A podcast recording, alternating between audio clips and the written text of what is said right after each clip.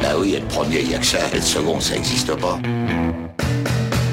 Fais pas chier ou je te ferai une guerre comme t'en as jamais vu. Go ahead. Quand les types de 130 kilos disent certaines choses, ceux de 60 kilos les écoutent. Make my day. Vous savez mon nom, j'ignore le vôtre. Qui êtes-vous?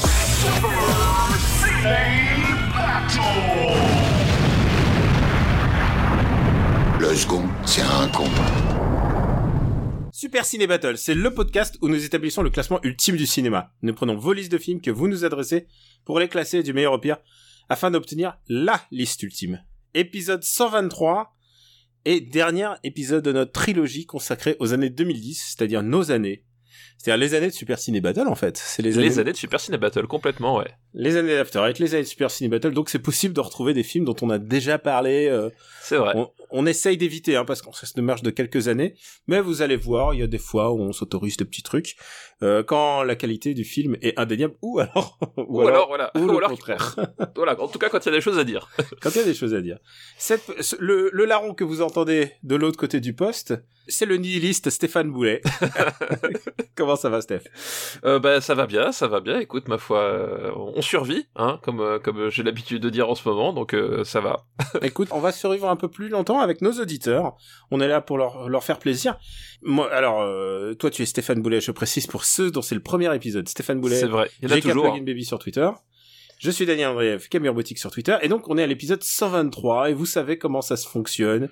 Vous nous envoyez, je l'ai dit, vous nous envoyez des listes et on, et on les trie, on peut faire le marbre, le marbre ultime du cinéma et on est, on fait les années 2010. Donc, vous pouvez nous envoyer des films, trois films par liste à, et, et vous n'êtes pas obligé de faire plein de mails différents. Vous pouvez même compacter plein de listes différentes sur un, un mail, ça peut passer.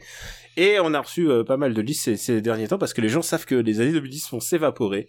On n'en parlera plus avant euh, un- avant euh, Avant l'année prochaine, Avant l'année prochaine, quoi qu'il arrive. Exactement. Et, euh, et donc c'est supercinébattle@gmail.com. Donc voilà. Et, on- et je reprends toujours, euh, bien sûr, toute liste envoyée est toujours quelque part dans dans cette espèce d'amas de fichiers. Et parfois je pioche dedans, je plonge dedans pour reprendre des vieilles listes. Ça m'arrive aussi.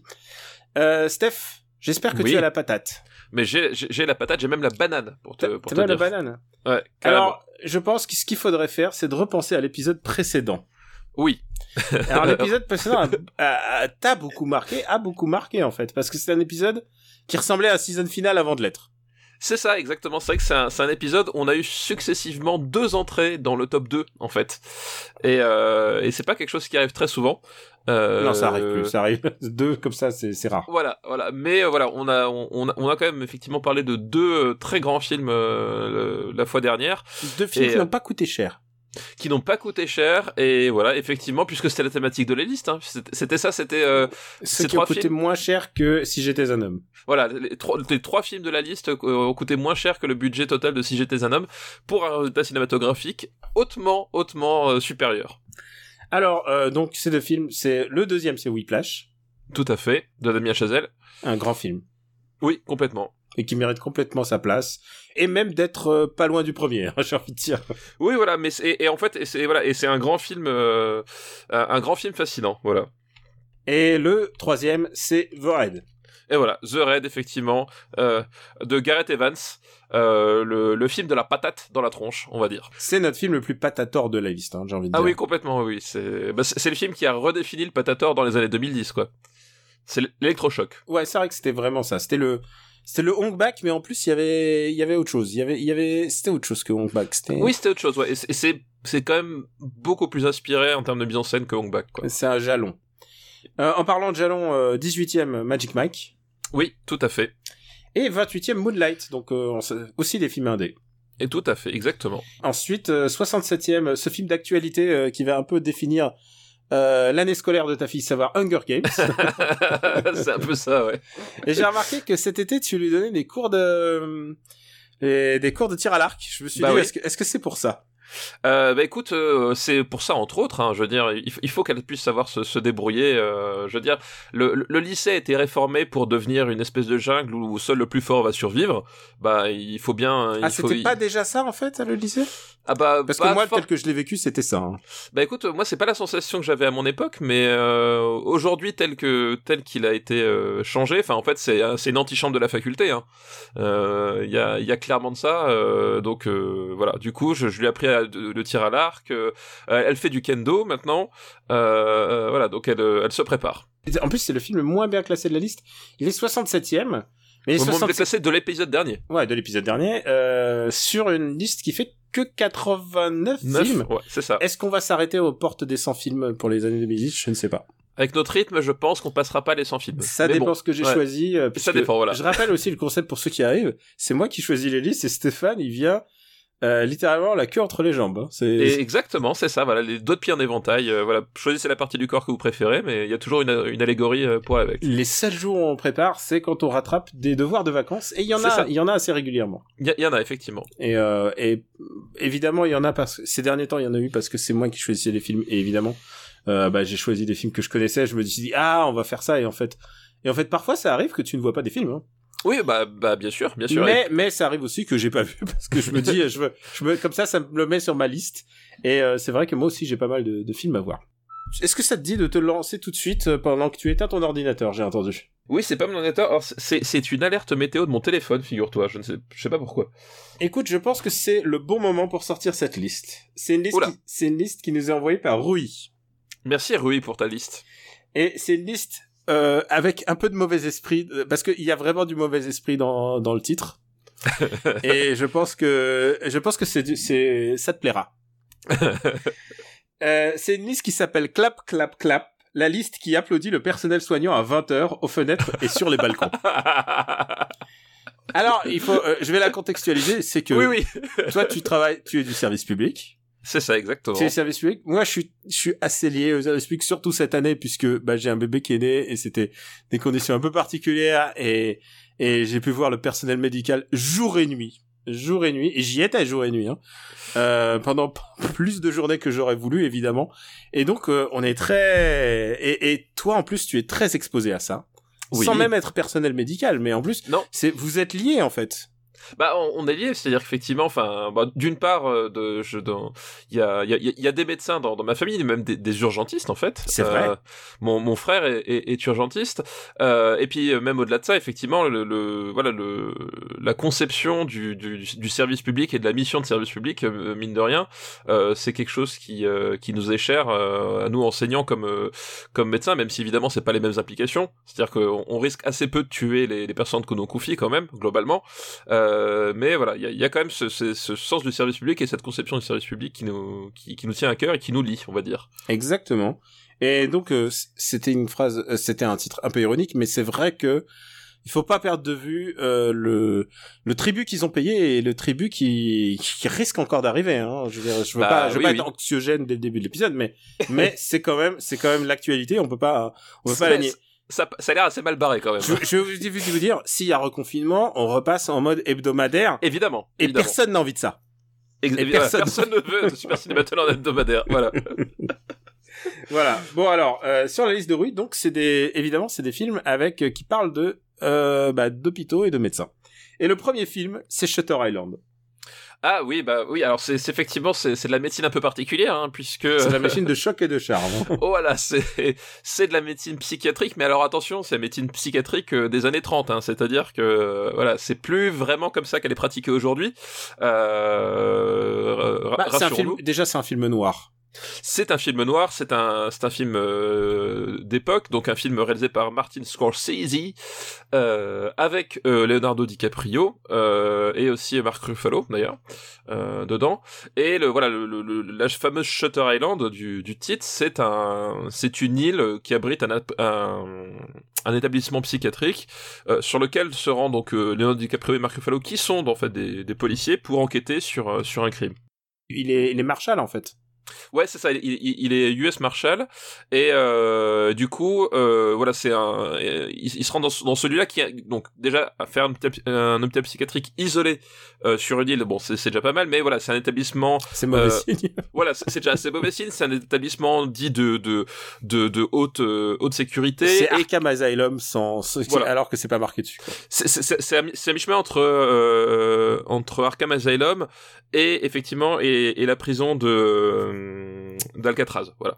Euh, et, euh, et voilà. Et du coup, ils arrivent parce qu'il y a une, patiente qui a qui a disparu et qui et qui euh, essaye de enfin ils essaient de trouver ce qui s'est passé euh, en sachant que c'est une patiente euh, voilà dont le ils, savent qu'elle avait euh, qu'elle est là dans cet institut parce qu'elle avait euh, noyé ses enfants et ils essaient de savoir ce qui lui, ce qui lui est arrivé quoi. Et évidemment, euh, ça va de mal en pis. Alors, je sais pas comment on peut en parler sans spoiler, en fait, parce que c'est un film à méga spoiler. C'est effectivement un film à un film avec euh, des surprises, un film à tiroir, un film euh, mystérieux. Euh, comment en parler? En fait, voilà, on a dit qu'il y a, il y a enfin, que ça va de mal en pis, que c'est un établissement un peu particulier, que les choses se présentent déjà mal si effectivement t'as besoin d'isoler les patients sur une île à plusieurs kilomètres de la côte. Euh, mais le truc, c'est qu'en fait, le, le, le, personnage principal porte avec lui des, quelques traumas aussi. Euh, et en fait, ses propres traumas vont se télescoper avec, euh, avec euh, la rencontre avec les patients, avec l'atmosphère, et puis il y a, y a, une incursion en fait du fantastique euh, qui va arriver dans le récit, et comment, pourquoi, voilà je pense qu'il faut, faut quand même spoiler pour, il faut, à partir de maintenant, euh, si vous voulez skipper un petit peu, euh, parce que, on, oui, on peut pas ne pas parler. Est-ce que tu, est-ce que tu, euh, non, alors, on va rester plus global. Est-ce que oui. tu aimes ce film? Alors, Shutter Island, c'est un film que j'aime bien sans plus. Moi, j'étais, j'étais un peu insatisfait des twists. C'est-à-dire, euh, tu vois ce que je veux dire Ouais, je vois, je vois, ce que tu veux dire. Ouais. Non, mais c'est vrai qu'il y a, il y a un truc qui est, qui est assez intéressant, c'est, euh, euh, bah, c'est évidemment le, bon, le travail de, de, de caméra de, de, de, Scorsese. Qui, mais, mais du la coup... photo, la photo, c'était Robert Richardson. Voilà. Donc euh, effectivement, il y a, tu vois qu'il se, qu se fait plaisir parce que là, il, il, est dans un film noir. Donc Scorsese a toujours, euh, a toujours gravité autour du, du film noir avec ses films de, de gangsters, mais là, il plonge vraiment dedans. Donc il se fait plaisir avec le, avec la photo, avec les décors, avec les ambiances. Euh, voilà, donc il y a quelque chose euh, en termes d'image qui indéniablement fonctionne, euh, fonc fonctionne. Euh, mais c'est vrai que voilà, l'utilisation des, des twists, en fait, le, le, le, scénario, il y a des trucs, c'est euh, c'est un peu laborieux. Il y a des trucs qui fonctionnent pas toujours très très bien. Et même, je trouve que l'utilisation du fantastique, tu vois, que Scorsese est pas forcément très à l'aise avec. Euh, je trouve que c'est un, ça manque un peu de, euh, ça manque, c'est un peu en le cul autour de chaise en fait. C'est soit ça manque de subtilité, ou soit c'est pas assez rentre dedans. En fait, il y, a un truc où, euh, voilà, je trouve le ton est pas, est, est pas parfait. Il, il, ça cherche un peu et ça hésite pas mal, quoi. Euh, ouais, je pense que t'as résumé en fait. Le truc c'est que euh, clairement, il filme, euh, il filme l'hôpital, enfin l'hôpital, l'asile, hein, parce que c'est un asile. Oui, c'est un asile, ouais. Euh, il filme l'asile, mais comme si c'était un, un, camp de concentration en fait. Et euh, du coup, du coup, tu t'attends à des trucs horribles et en fait, tu découvres qu'en fait les trucs horribles n'existent pas et que les trucs. Et euh, en fait, voilà pourquoi les twists, c'est que c'est qu'en fait, est-ce que qui, qui est en train de rêver de tout ça Voilà, c'est ça le sur ça que se repose le le film je trouve que euh, le, le final n'est pas à la hauteur de, de, de ce qu'on voit tout le reste du film en fait. Ouais. Ouais, je suis, non, je, je suis d'accord. Effectivement, c'est que il y a, euh, il y a un truc qui fait que euh, tu te dis, mais ah, ok, tout ça pour ça, en fait. À partir du moment où le le film c'est ah on nous a menti à la fin, j'ai du mal à garder mon ça j'ai du mal à m'intéresser en fait. En fait bah, c'est alors moi c'est pas tant que... c'est un peu long pour tout ça quoi. Voilà c'est ça voilà c'est pas tant qu'on qu'on qu'on nous ait menti parce que il y a plein de films qui dessus mais c'est effectivement c'est on la, la raison qui nous a menti pour laquelle on nous a menti et tout le tout le subterfuge en fait qui est qui est monté autour de de ça c'est tu dis que c'est bon, est-ce que vraiment ça valait Enfin, tu vois, c'est c'est genre ça, ça, ça paraît énorme comme euh, euh, euh, comme dispositif pour finalement pas grand chose quoi. Euh, par contre, il y, a un truc qui est assez euh, assez rigolo et je me suis trompé tout à l'heure, j'ai dit les années 30 mais c'est les années 50. Euh, bref. Euh, ah ouais, moi j'avais moi je me, tu m'aurais dit c'est les années 30 40 pareil pour moi. Ouais, mais euh, mais il y a un truc qui est qui, qui est assez rigolo, c'est que en fait, si tu regardes bien Shutter Island et Inception, globalement tu, tu tu selon l'interprétation de d'Inception, c'est un film c'est c'est un film qui raconte la même histoire. Mais vraiment.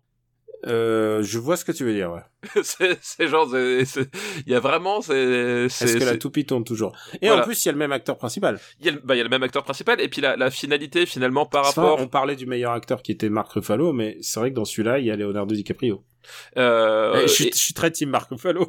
ouais, je, je, vois ça, je vois ça. Euh, mais voilà, et puis même le tout, tout, tout le tout le tout le truc, enfin selon, les interprétations qu'on a qu'on peut avoir de, de la fin de d'Inception, euh, on peut retomber exactement sur le même sur le principe, c'est-à-dire le dispositif mis en place pour euh, euh pour aider à passer certaines choses. Enfin voilà, du coup c'est c'est assez rigolo de les, les mettre en parallèle à ce niveau-là, quoi. Et en plus, on a parlé de Léo, on a parlé de Marc. Ruffalo, je vais pas l'appeler Marc parce qu'on est pas si intime on, on, se connaît pas si bien. Et euh, il y a Michelle Williams, il y a il y a Ben Kingsley et il y a Ben Kingsley et Max von Sydow. Oui, et Max von Sydow, ouais, effectivement. C'est quand même, c'est quand même plein de bons acteurs au service du. Et, et, et qui veux-tu mettre euh, en tant que, que docteur un, un, peu inquiétant que Max von Sydow en fait? J'ai envie de te ah, dire. je sais, je sais pas. Je... tu vois, évidemment, évidemment que tu prends Max von Sydow pour jouer. À... Max von Sydow qui nous a quitté cette année. Voilà, euh, voilà, exactement malheureusement. Mais qui, voilà, qui d'autre pour jouer un, un docteur chelou dans un dans un, un établissement chelou? Bah oui, forcément. Est-ce que je te propose de le classer déjà? Oui, classons-le. Alors, où est-ce que tu le mets? Euh, où est-ce que je vais le mettre alors? Ah, Alors, un film avec Leonardo, du... Euh, un film avec Leonardo DiCaprio, The Revenant, 23e. Tu préfères ou tu euh... ah, Alors je je pense que je préfère The Revenant parce que il y a il y a une certaine radicalité dedans qu'il n'y a pas vraiment dans Shutter Island quoi. Euh... Euh, je pense que alors moi c'est une proposition. Ouais, dis-moi c'est un film que, que j'aime bien malgré les twists et tout ça, mais ce que je veux dire, c'est pas... Le, en fait, si tu regardes bien, à partir de, du 30e place, 31e place, ça commence à, pas à chuter notre liste, mais c'est-à-dire, on, oui, je vois ce que tu veux dire. On rentre dans Looper et Equalizer, tu vois, c'est... Ben, je, préfère, je préfère euh, Shutter Island à, à Looper, en fait. Je préfère Shutter, Shutter, on peut faire dans le sens, dans ce sens-là. Je préfère Shutter Island à, à est-ce que tu préfères Phase 5 ou Shutter Island? Qui a posé cette question? Alors, je pense que je prends plus de plaisir à revoir Phase 5 que moi Shutter aussi, Island. je pense aussi. Allez, on laisse Phase 5 devant. Le deuxième film de cette liste, je ne l'ai pas vu. C'est ah. Patient de Grand Corps Malade. Ah bah je ne l'ai pas vu non plus, tu vois. Tu ne l'as pas vu non plus? Écoute, on va le mettre dans les devoirs de vacances. Euh, on, va bien trouver un endroit où le voir. Et euh, ça parle, c'est un film autobiographique en part, euh, réalisé par Mehdi et de Grand Corps Malade puisqu'on dit toujours Grand Corps Malade, mais en fait, il est co-réalisateur. Et tu sais, Grand Corps Malade, moi, je, moi, j'en étais resté à Salut, je pose un slam pour euh, tous les gens de Haute-Savoie. Oui. Tu vois, enfin, j'en étais resté à cette caricature un peu, je, je fais des trucs un peu larmoyants comme ça. Mais, euh, et, et, et ça m'allait, cette caricature, mais en fait, j'ai vu son dernier film qui parle d'éducation. Je sais pas si tu l'as vu. Euh, c'est quoi C'est le. Oui, euh, je, je, vois ce que c'est. Ça s'appelle La vie scolaire. La vie scolaire. Tu l'as pas vu? Non, je l'ai pas vu, mais je bah, vois le, le, film. Tu, bah écoute, La vie scolaire, c'est vraiment super bien. Genre, c'est vraiment un bon. C'est, encore un truc où où la France sait faire des films. C'est genre les films avec des. Euh, voilà, ce genre de film-là, La vie scolaire, c'était vraiment très très bien. Eh ben écoute, je le garde en tête. Et je peux te dire qu'il y a des gens qui l'ont donné dans des listes, donc euh, je te conseille de le voir. et tu sais quoi, je vais, je vais même te le, te, te l'envoyer en DVD. Eh ben écoute, merci. Et, le troisième film de la liste est un film que j'aime beaucoup. Je préfère tout de suite. C'est La Piel qui habito d'Almodovar. Oh là, oui, La Piel qui habito. Donc, euh, euh, comment ça peut se traduire en, en, en français La peau, euh... la peau que j'habite. La peau que j'habite, voilà, exactement. La peau que j'habite. Qui est un, un, on peut dire, hein, c'est un thriller de d'Almodovar. Oui, oui, oui, oui, c'est un, c'est un, c'est un thriller. Effectivement, c'est un, c'est un film un peu à la croisée des, des genres, euh, euh, puisque voilà, effectivement, il y a, il y a il y a un côté euh, il y, a un côté euh, psychologique euh, fascination puis en même temps mystère euh... on peut le dire une énorme fascination pour Hitchcock d'ailleurs bah. c'est le point commun avec Shutter Island. Shutter Island est une grosse influence de Hitchcock. Là là on est à fond dedans. Complètement, complètement, effectivement, euh, puisqu'en fait, voilà, on, c'est l'histoire d'une femme qui a qui a eu un accident de voiture, qui donc est, est gravement brûlée sur euh, sur toute une partie du, du corps et, et, et, notamment le visage et euh, et du coup elle euh, non c'est ça c'est parce qu'en fait voilà elle, elle, elle vient le cobaye d'un médecin Ouais. euh, qui est joué par euh, par Antonio Banderas, qui lui-même en fait a, enfin, et, et Non, mais euh, c'est sa patiente et ensuite, euh, bah, euh, ça captive. Voilà, ça, ça captive. Et en fait, parce que lui, du coup, effectivement, il a, il a eu un trauma avec euh, avec sa, sa propre épouse euh, qu'il a qu'il a pas pu sauver, et donc il, il développe une certaine obsession autour de de, de, de ces questions-là. Et voilà, il, il, il cherche, enfin, en tout cas, il, lui promet de, de de de pouvoir lui lui redonner sa peau, en fait, puisque puisque c'est une, une brûlée. Et euh, et euh, et voilà, et du coup, après, à partir de là. Euh, va va se- s'enclencher quelque chose d'assez bizarre on va dire euh, puisque ce, ce, ce- cette relation puis même ce, médecin qui est pas forcément euh, pas forcément bien sous tout rapport quoi. C'est si tu lis le résumé parce que je suis en train de me relire le résumé parce que c'est ouais c'est vrai que c'est un peu c'est un peu chelou. Ah, c'est quoi Je vais le lire. Robert le, euh, Ledgard, un chirurgien esthétique, met au point une, peau synthétique, euh, technique révolutionnaire qui conforte sa réputation, mais garde le secret sur les tests qu'il a menés sur une femme cobaye, Vera, qui vit enfermée dans, le dans, son manoir dans la région de Tolède. La relation entre le médecin et sa patiente est trouble et mal vue euh, de la seule personne à détenir le secret, Marilla, la servante, la fidèle servante du, chi- du chirurgien. Voilà, c'est ça le pitch de départ. C'est un pitch basé sur euh, sur un roman un roman qui s'appelle L'Amigale de Thierry Jonquet. Et je me souviens, je me souviens dans la salle, j'étais, je regardais ça et je faisais, qu'est-ce que c'est chelou. Qu'est-ce que c'est? J'étais là genre vraiment parce que tu sais quoi, euh, moi je, suis pas un fan du concept de trigger warning parce que tu sais quoi, d'abord le trigger warning te- c'est pour prévenir les gens qui risquent d'être choqués de quelque chose et tout. Moi je suis plutôt à essayer d'embraser tout le euh, toute la tout le cinéma mais aussi toutes les difficultés de la vie euh, bah, parce que parce qu'il y a rien de plus dur que la vie qui qui qui nous arrive. Et c'est plein de sujets compliqués notamment la séquestration. Il y a il y a plein de sujets ultra il y a plein de sujets qui sont euh, traités de manière euh, parfois même comique dans ce film alors que c'est un film c'est moi c'est un film qui me me hérisse les poils. J'adore ce film hein, je précise mais c'est un film qui me fait peur qui me fait genre parce que euh, ce qui va se passer c'est que euh, on veut pas révéler le twist en fait parce que c'est aussi Non, un film ouais. à twist. C'est aussi un film à twist parce effectivement qu'ensuite on va voir on va voir euh, c'est ensuite on va un long flashback qui explique ce qui se passe et c'est aussi une exploration du du genre en fait. Oui complètement. Mais puisqu'il y a il y a un personnage qui c'est le personnage de- on l'a pas dit dans le résumé qui s'appelle Vincente qui tout d'un coup euh, bah il va vivre une transformation voilà il va vivre une transformation et c'est vrai que euh, contre euh, son gré Oui, c'est c'est- c'est contre son gré. Puisqu'en fait, c'est c'est aussi un film sur euh, sur l'obsession. Euh, voilà, puisque le le le le, euh, le, le, le- comme on l'a dit, le, personnage du, du médecin euh, a sa, sa, sa, sa grande création. C'est aussi une variation de Frankenstein aussi quelque part, euh, euh, complètement, puisque justement il y a, y a cette idée euh, de, de de de recréer, une, une- enfin de recréer, en tout cas de redonner la, la vie à quelqu'un d'une certaine façon avec un processus miracle et, euh, et l'obsession de du, du, du scientifique. Et, euh, et c'est vrai que du coup, c'est euh, mais c'est fait à, à, à la façon Almodovar. Alors pas forcément le, le Almo- Almodovar tel qu'on l'imagine dans le sens euh, avoir plein de plein de femmes qui, qui parlent euh, bruyamment, puisque c'est un peu l'idée qu'on a de- du cinéma c'est d'Almodovar. c'est des odes à la femme. Voilà. Mais là on est plus sur voilà sur sur sur sur, sur le côté le côté très étrange le côté on, on va glisser puis ça va partir vraiment en, vraiment en cacahuète et tu sais pas trop où tu vas mettre les pieds. Euh, voilà c'est un film qui euh, qui qui est assez surprenant qui voilà qui te qui t'emmène sur euh, qui te fait danser sur sur sur sur, cer- sur certains modes puis en fait c'est après certains, va- certains trucs d'émotion voilà et puis après va, va prendre effectivement la, la, la rupture pour t'emmener pour t'emmener ailleurs qui peut être un peu absurde par moment aussi. Enfin voilà on passe un peu par par tous les registres et ça a l'air assez patchwork dit comme ça mais c'est ça fonctionne plutôt bien en fait au final.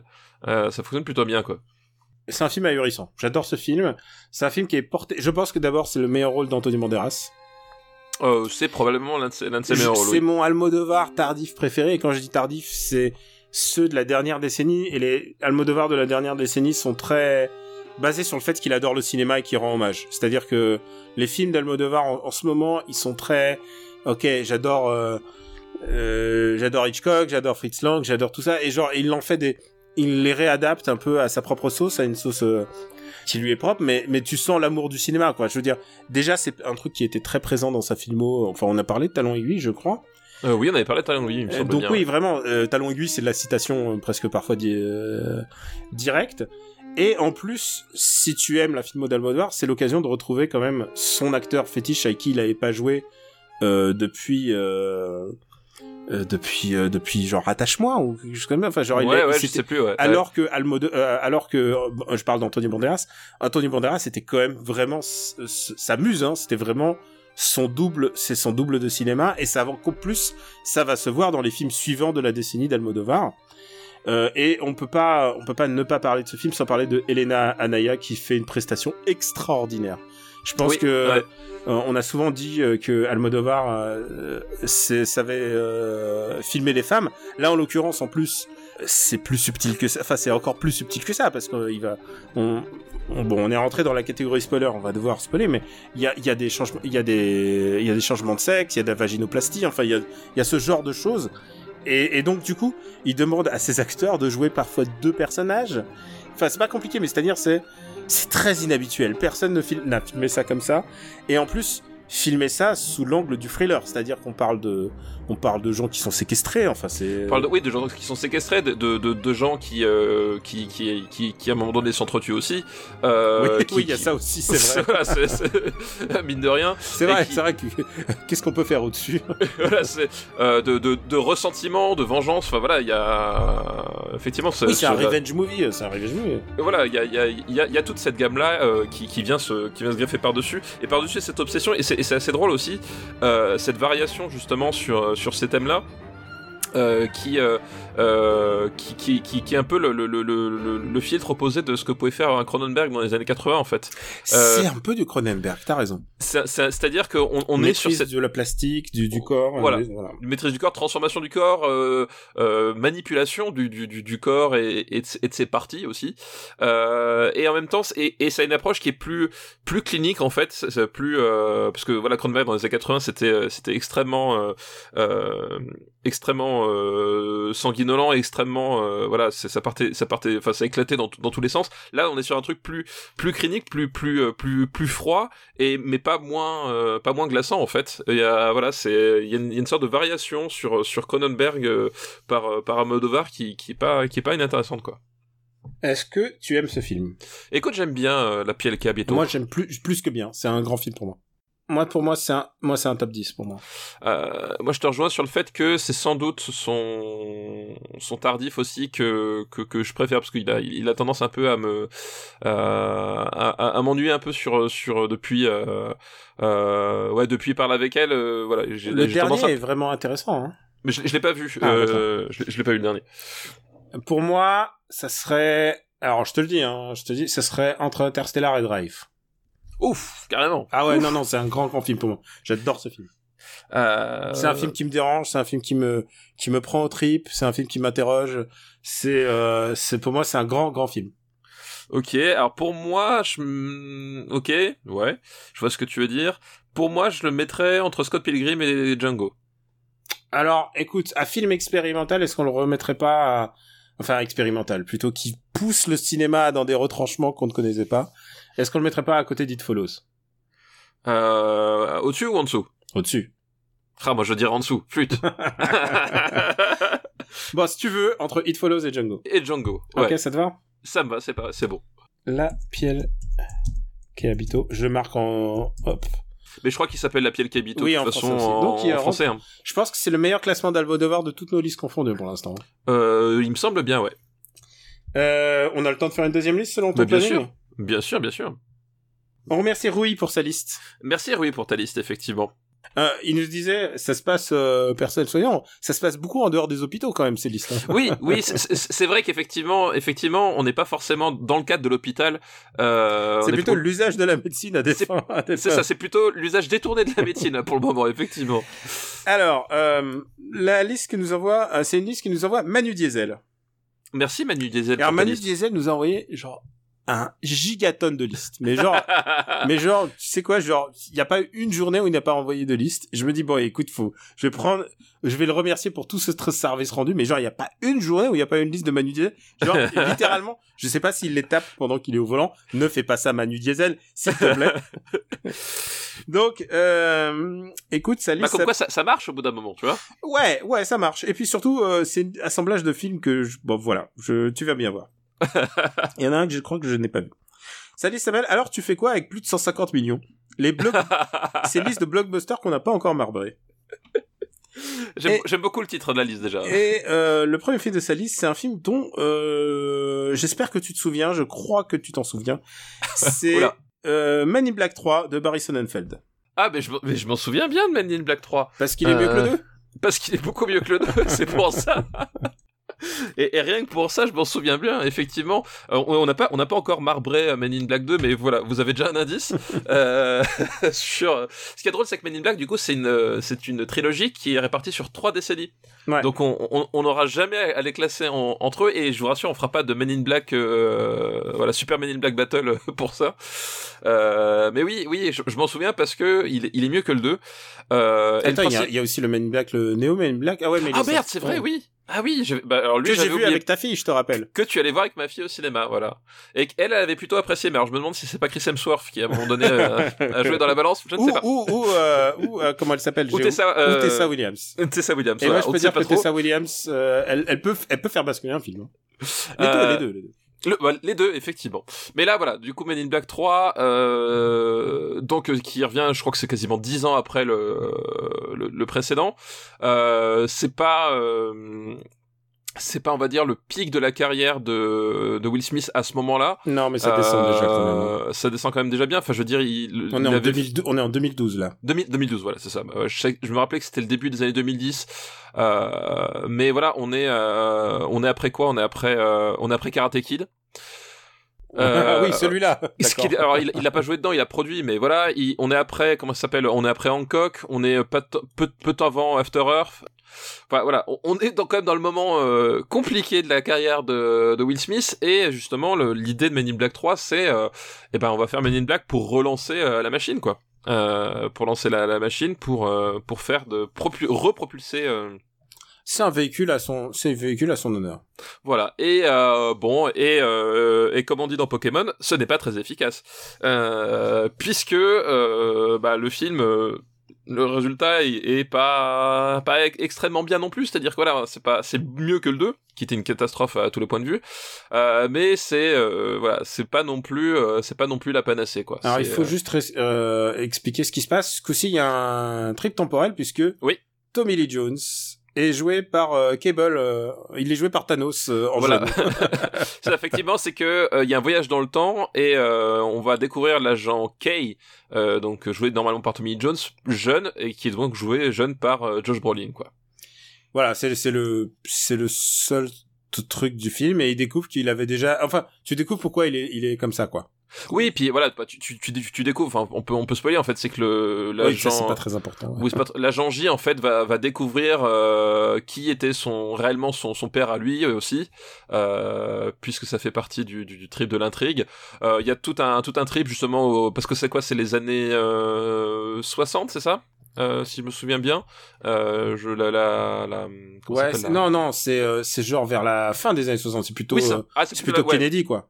Oui, donc oui, mais voilà, c'est plus ou moins dans cette genre fête. on va dans l'espace là. Voilà, ça exactement, parce qu'il y a plus ou moins cette fête là, parce que je me souviens qu'effectivement, il y a tout un trip autour de la conquête spatiale euh, et de euh, voilà, bah justement le, pour les Men in Black, qu'est-ce qu'ils ont fait dans, dans ce truc là. Donc il y a, y a des moments qui sont assez sympas je m'en souviens plus, mais je me souviens que il y a y a quelques trucs qui sont assez sympas dans le justement dans, dans la dans le côté euh, dans le côté conquête spatiale et dans dans le dans dans le dans les dans les parties du film qui se déroulent dans le passé avec l'agent K jeune. Euh, par contre, il y a plein d'autres moments laborieux et euh, Tommy Jones, tu vois que globalement, il a plus envie d'être là. Bah, c'est pour ça d'ailleurs qu'il le vire au milieu du film. c'est ça. Et je pense, et je pense qu'effectivement, une partie, une partie des raisons de, du, de, du voyage temporel, c'est, euh, c'est pouvoir garder l'agent K euh, environ Tommy Jones qui n'a clairement pas envie d'être là, mais c'est pas envie d'être là d'une force assez monumentale quoi.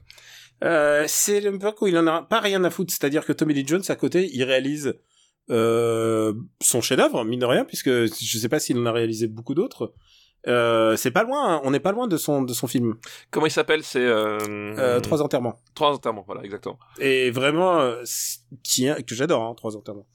Une production Luc Besson. Une production Luc Besson. Non, non, mais vraiment, euh, c'est c'est. D'ailleurs, je me demande comment comment comment Luc Besson a accepté. Est-ce qu'il lui a dit euh, tu viens jouer avec moi Taxi 6 Euh, Je sais pas ce qu'il a... comme ça se- comme ça se passe d'habitude. Hein. Euh, donc ouais, on, on préfère ce film euh, toi et moi aux deux, mais c'est pas Oui. dur. non. Mais euh, en fait, c'est le retour de la de la même équipe. Mais si tu, si tu veux, en fait, à tout moment, à, à tout moment, on pense que ça va être le sais l'Indiana Jones 4 à tout moment. Enfin, tu sais ce c'est ce film qui n'a jamais eu lieu, mais qui en même temps hante, hante une trilogie. Et on est ça reste relativement sympathique.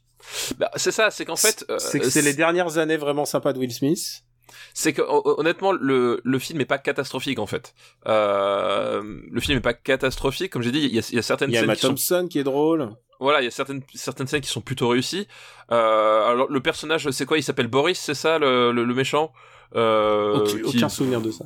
voilà qui qui, qui euh, enfin justement bah, c'est le problème c'est qu'il a il apporte rien enfin ça fonctionne pas du tout enfin bref voilà mais bon ça se passe mais c'est là aussi tu vois que quand même euh, Barry Sonnenfeld est quand même arrivé bien en bout de course aussi enfin il était euh, il, a- il avait déjà commis quelques quelques impairs hein, je veux dire euh, Wild Wild Wild West, West. c'est quand même lui euh, mais voilà il arrive enfin il était il est complètement en, en bout de course hein. il avait vraiment plus rien à dire en tant que cinéaste Ah bah c'était quand même le faut faut le dire euh, c'était le Barry Sonnenfeld c'était le directeur photo des, des frères Cohen au début hein. ouais voilà Euh, Donc, on l'avait euh, dit dans l'époque qu'on avait fait Blood, Simple je crois. Bah, Voilà, tout à fait. Euh, voilà, euh, on l'a dit, Tommy Jones a plus- pas envie d'être là. Euh, voilà, et Will Smith, il, il, est, il est pas non plus. Enfin, voilà, même pas même très- même leur- même son rap, tu sais parce que d'habitude il faisait toujours Oui, un rap et là il y a rien de mémorable, tu sais c'est genre ils ont fait ils ont dû faire un remix de du précédent euh, ils avaient plus l'envie quoi. Donc, euh, c'est voilà, ça reste sympathique, c'est pas honteux. Mais euh, bon, c'est c'est assez oubliable. Honnêtement, euh, moi, j'ai plus de souvenirs. euh, Tu vois, il y a aucune je séquence que qui m'a marqué. fin. Je me souviens que la fin, le moment où ah il bascule dans le temps et il retourne juste juste avant le moment où il meurt pour refaire Oui, la voilà. fin. Ils le font trois fois de suite quoi. Voilà. Mais euh, bon, c'est euh, voilà, c'est pas c'est c'est pas c'est pas très très bon, c'est pas c'est pas atroce, mais bon, je- c'est vraiment le film oubliable par excellence quoi. Bah écoute, ce film hein, n'est pas si mémorable que ça. A coûté entre 215 et 225 millions. Eh ben, c'est de l'argent bien investi, moi j'ai envie de dire. Eh ben, et ils ils se sont refaits trois fois quand même. Ah bah écoute, voilà, comme quoi. Où est-ce qu'on va le classer? On va pas, on va pas tergiverser ce Men in non, Black non, on 3. va pas passer 107 ans dessus. Euh, Men in Black 3. Ça va sous Moon Knight, ça va sous Ant-Man. Oui, ouais, oui, oui, oui, oui, ça, Ouais, ça va. Ça, va. ça va Je préfère sous- Equalizer. Je préfère Unstoppable. J'allais dire, je préfère Unstoppable. Ouais, aussi. Il y a, y y plus de. Je préfère Kong Island. Euh... Ah bah tiens, Everest avec George Brolin aussi. Eh Euh, écoute, moi j'allais te proposer entre Everest et SOS Fantôme. Ok, vendu. Hop là. Qui, SOS Fantôme, ça, aurait été une production euh, Barry Sonnenfeld de cette époque-là. Je, je dis que c'est Ah bah- possible aussi. Ah oui, c'est possible. Ah, c'est c'est bah c'est pareil. C'est un- peu le même syndrome. Hein. On, on reprend, enfin, on reprend un truc, on puis on le fait un peu en mode automatique. euh, bon, Mm. et ça fonctionne pas très très bien. Euh, bah écoute, il reste euh, deuxième film de sa liste. Et alors deuxième film, j'allais dire, je crois que je l'ai pas vu. Et en fait, si parce qu'en fait, je connaissais pas le, je connaissais pas ce titre français en fait. Ah merde. Et en fait, si si, bien sûr que je l'ai vu. C'est un blockbuster animé qui s'appelle Les Nouveaux Héros. les nouveaux. Ah oui, bien sûr. Comment il Big s'appelle Hero en... Six. Eh oui, euh, c'est ça. Oui oui. Les, les Comment nouveaux, et genre évidemment, évidemment. les nouveaux héros, effectivement. Euh, c'est une production Disney. Euh, C'est un Disney animation, non? C'est Ouais, c'est un. Disney animation, effectivement. Euh... Et c'est le premier film euh, Disney qui utilise des personnages originellement créés dans des comics de Marvel. ah oui, je, bah, tu vois, je je savais pas que c'était des comics. Bah, euh, alors c'est c'est pas un comics euh, c'est un comics c'est une voilà c'est pas un comics majeur hein, c'est ils avaient pris ils ont pris des personnages d'une BD et ça ils ont rien à voir les personnages de la BD quoi D'accord, ouais, non, mais ils ont, ils ont pris là, en fait, en gros, le, le- le- les noms, quoi. ils ont pris le template en gros et euh, et des idées mais sinon euh, ça genre la BD n'a rien à voir euh, voilà ils ont il y a pas je suis même pas sûr qu'il y ait des histoires de robots alors que là il y a quand même une histoire de robots Il y a quand même une histoire de robot. Mm. Effectivement, les nouveaux héros, donc c'est. euh, alors, en fait ils ont je crois que juste Big Hero 6 leur a plu comme nom en fait Ah oui, bah, oui, genre dit, ah Big. Hero 6 c'est pas mal comme nom d'ailleurs pour ne pas le garder en français donc le film se, se déroule dans un, une cité imaginaire qui est un, on va dire un, un mélange entre euh, le Tokyo fantasmé et San Francisco. C'est Tokyo, euh, c'est ça s'appelle Neo Neo San Francisco, je crois. Ah pe- pe- peut-être, je me rappelle Genre plus le nom de c'est la... Neo San Francisco. Ah bah c'est pire, c'est Neo France Neo France Tokyo. Néo France. Ouais. Donc c'est voilà, c'est euh, euh, voilà, il y a y a y a y a le côté, euh, on, on va utiliser la, la le, le, le euh, des, certains codes visuels euh, euh, du, du du Japon transposés dans une ville américaine parce qu'on il faut quand même plaire au public américain. Mais c'est rigolo comme idée, c'est un truc qui est Oui, oui, voilà. Je veux dire, c'est plus positif que le cartel de l'OCP à, Voilà, exactement.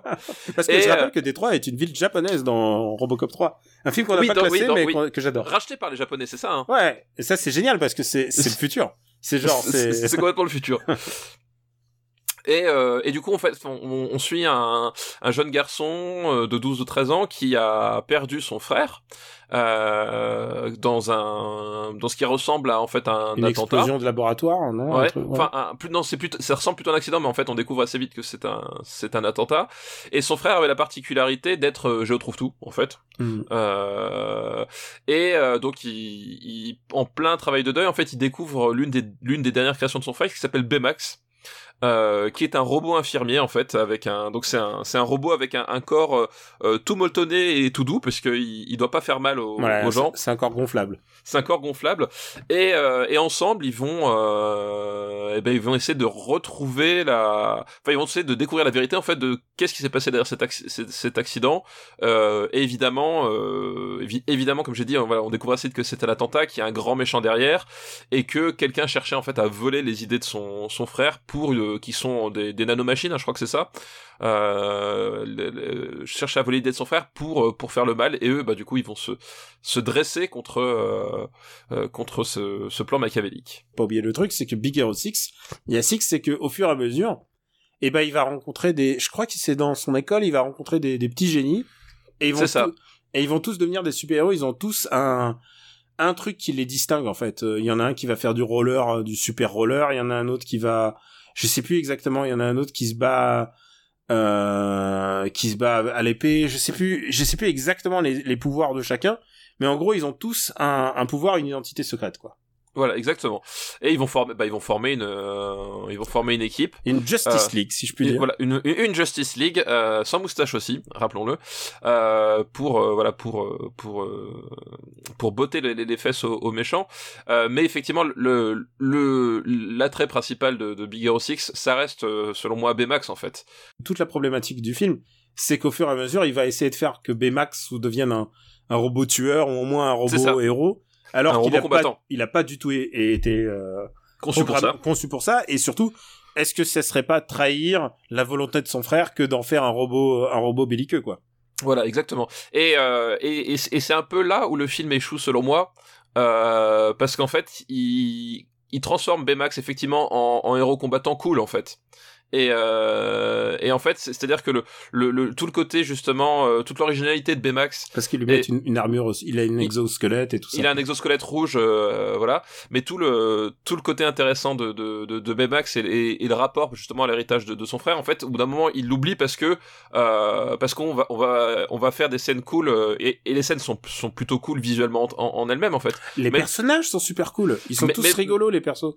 Mais le problème, c'est que justement, on, on tombe à la fin dans un dans un classicisme assez euh, euh, assez classique. Assez, assez, assez troisième tiers Pixar, quoi. Voilà, complètement troisième tiers euh, cla- ultra classique où euh, justement on fait des scènes de baston cool, euh, voilà avec des idées de mise en scène sympa et tout. Mais le problème c'est que du coup, on, on- à mon sens, on perd complètement l'intérêt du film. Euh, voilà, parce que justement, moi, à mon sens, Baymax, quand il est vraiment Baymax, euh, cette espèce de, de, de robot qui est, qui est bourré d'empathie en fait et qui justement a tellement d'empathie et de est tellement bon et tellement généreux qu'il arrive il arrive pas à comprendre euh, ce que traverse le héros principal en fait parce que c'est aussi ça la, dynamique qui est entre le, entre les deux.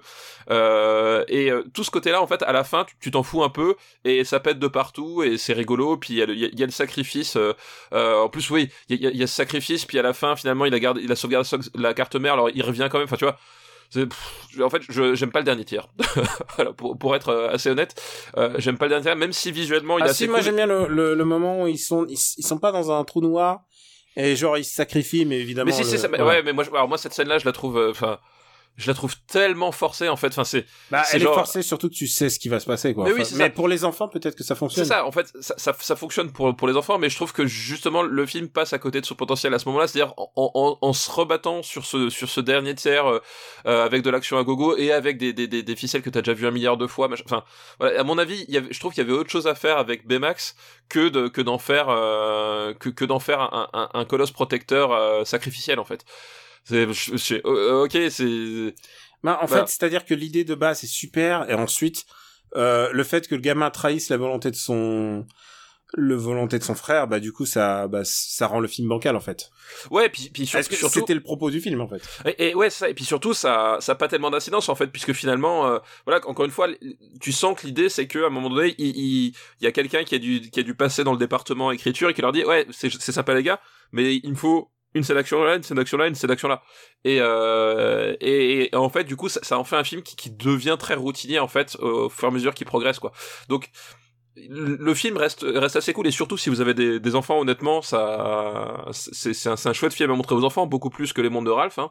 Euh, Ah ouais, c'est beaucoup, c'est beaucoup mieux que le monde de que- Ralph, c'est, c'est que- du wink, c'est du wink pour ado et que- plus, quoi. voilà, c'est pour que- Benjamin que- François, quoi. que c'est un film que que que que, que je n'aime vraiment pas euh, mais disons que voilà c'est un film qui euh, qui avait un certain potentiel et qui à un moment donné bon euh, par facilité les laisse un peu tomber le truc euh, voilà et euh, bah, c'est- de toute façon c'est un peu pareil au niveau de la ville c'est-à-dire qu'on on a dit la ville San Francisco version Tokyo au final ça sert juste à, à mettre des néons euh, violets quoi Bah, alors, Tu vois ce qui est, moi, ce que j'aime ce que je veux dire, moi, quoi. s'il y a un truc que j'aime dans ce film, c'est le design global. C'est-à-dire que le design de la ville, je le trouve super, en fait. le design de la ville mais mais en fait la ville en elle-même est pas tellement exploitée tu vois Non. S'ils l'ont pris parce que c'est, parce que c'est cool et parce que parce que c'est cool parce que ça ça ça, ça tu, tu sens que les, les artistes euh, 3D se sont fait plaisir machin Ah non, mais en termes de design, de production value, c'est ouf. Mais voilà du coup c'est un film qui passe je trouve un peu à côté de son potentiel un peu tout le long et euh, et qui qui reste sympathique. Enfin tu vois genre demain je devrais regarder les nouveaux héros je ça me dérangerait pas. Mais je trouve qu'il arrive jamais à, il arrive jamais à être euh, suffisamment euh, original pour se pour vraiment se démarquer. Enfin voilà il manque un truc je trouve à mon sens. Moi, je trouve que en termes de design, c'est quand même, c'est quand même, euh, c'est quand même assez incroyable ce qui, ce qui, enfin, je trouve, je trouve la ville est, en fait, c'est une ville où t'as envie d'être. En fait, la ville est, vraiment super. Ils ont fait appel à pas mal, à quelques designers japonais, dont un qui est assez important qui s'appelle euh, euh, Shigeto Koyama, qui, est directeur d'animation sur Evangelion, euh, sur les films d'Evangelion, mais euh, il a touché à Kill la Kill, il a touché à Gurren Lagann, donc les gros trucs de mecha modernes qui ont qui ont fonctionné euh, dans ces dernières années au Japon. Je trouve que le design est super et je trouve que l'histoire part un petit peu comme toi, le dernier tiers. Je trouve qu'il y a un truc qui est bien, c'est qu'il y a un méchant, il y a, il y a une séquence où ils vont chez le, dans la villa du, du riche, de, du garçon le plus riche de la bande et je trouve, je trouve que cette scène fonctionne génialement bien.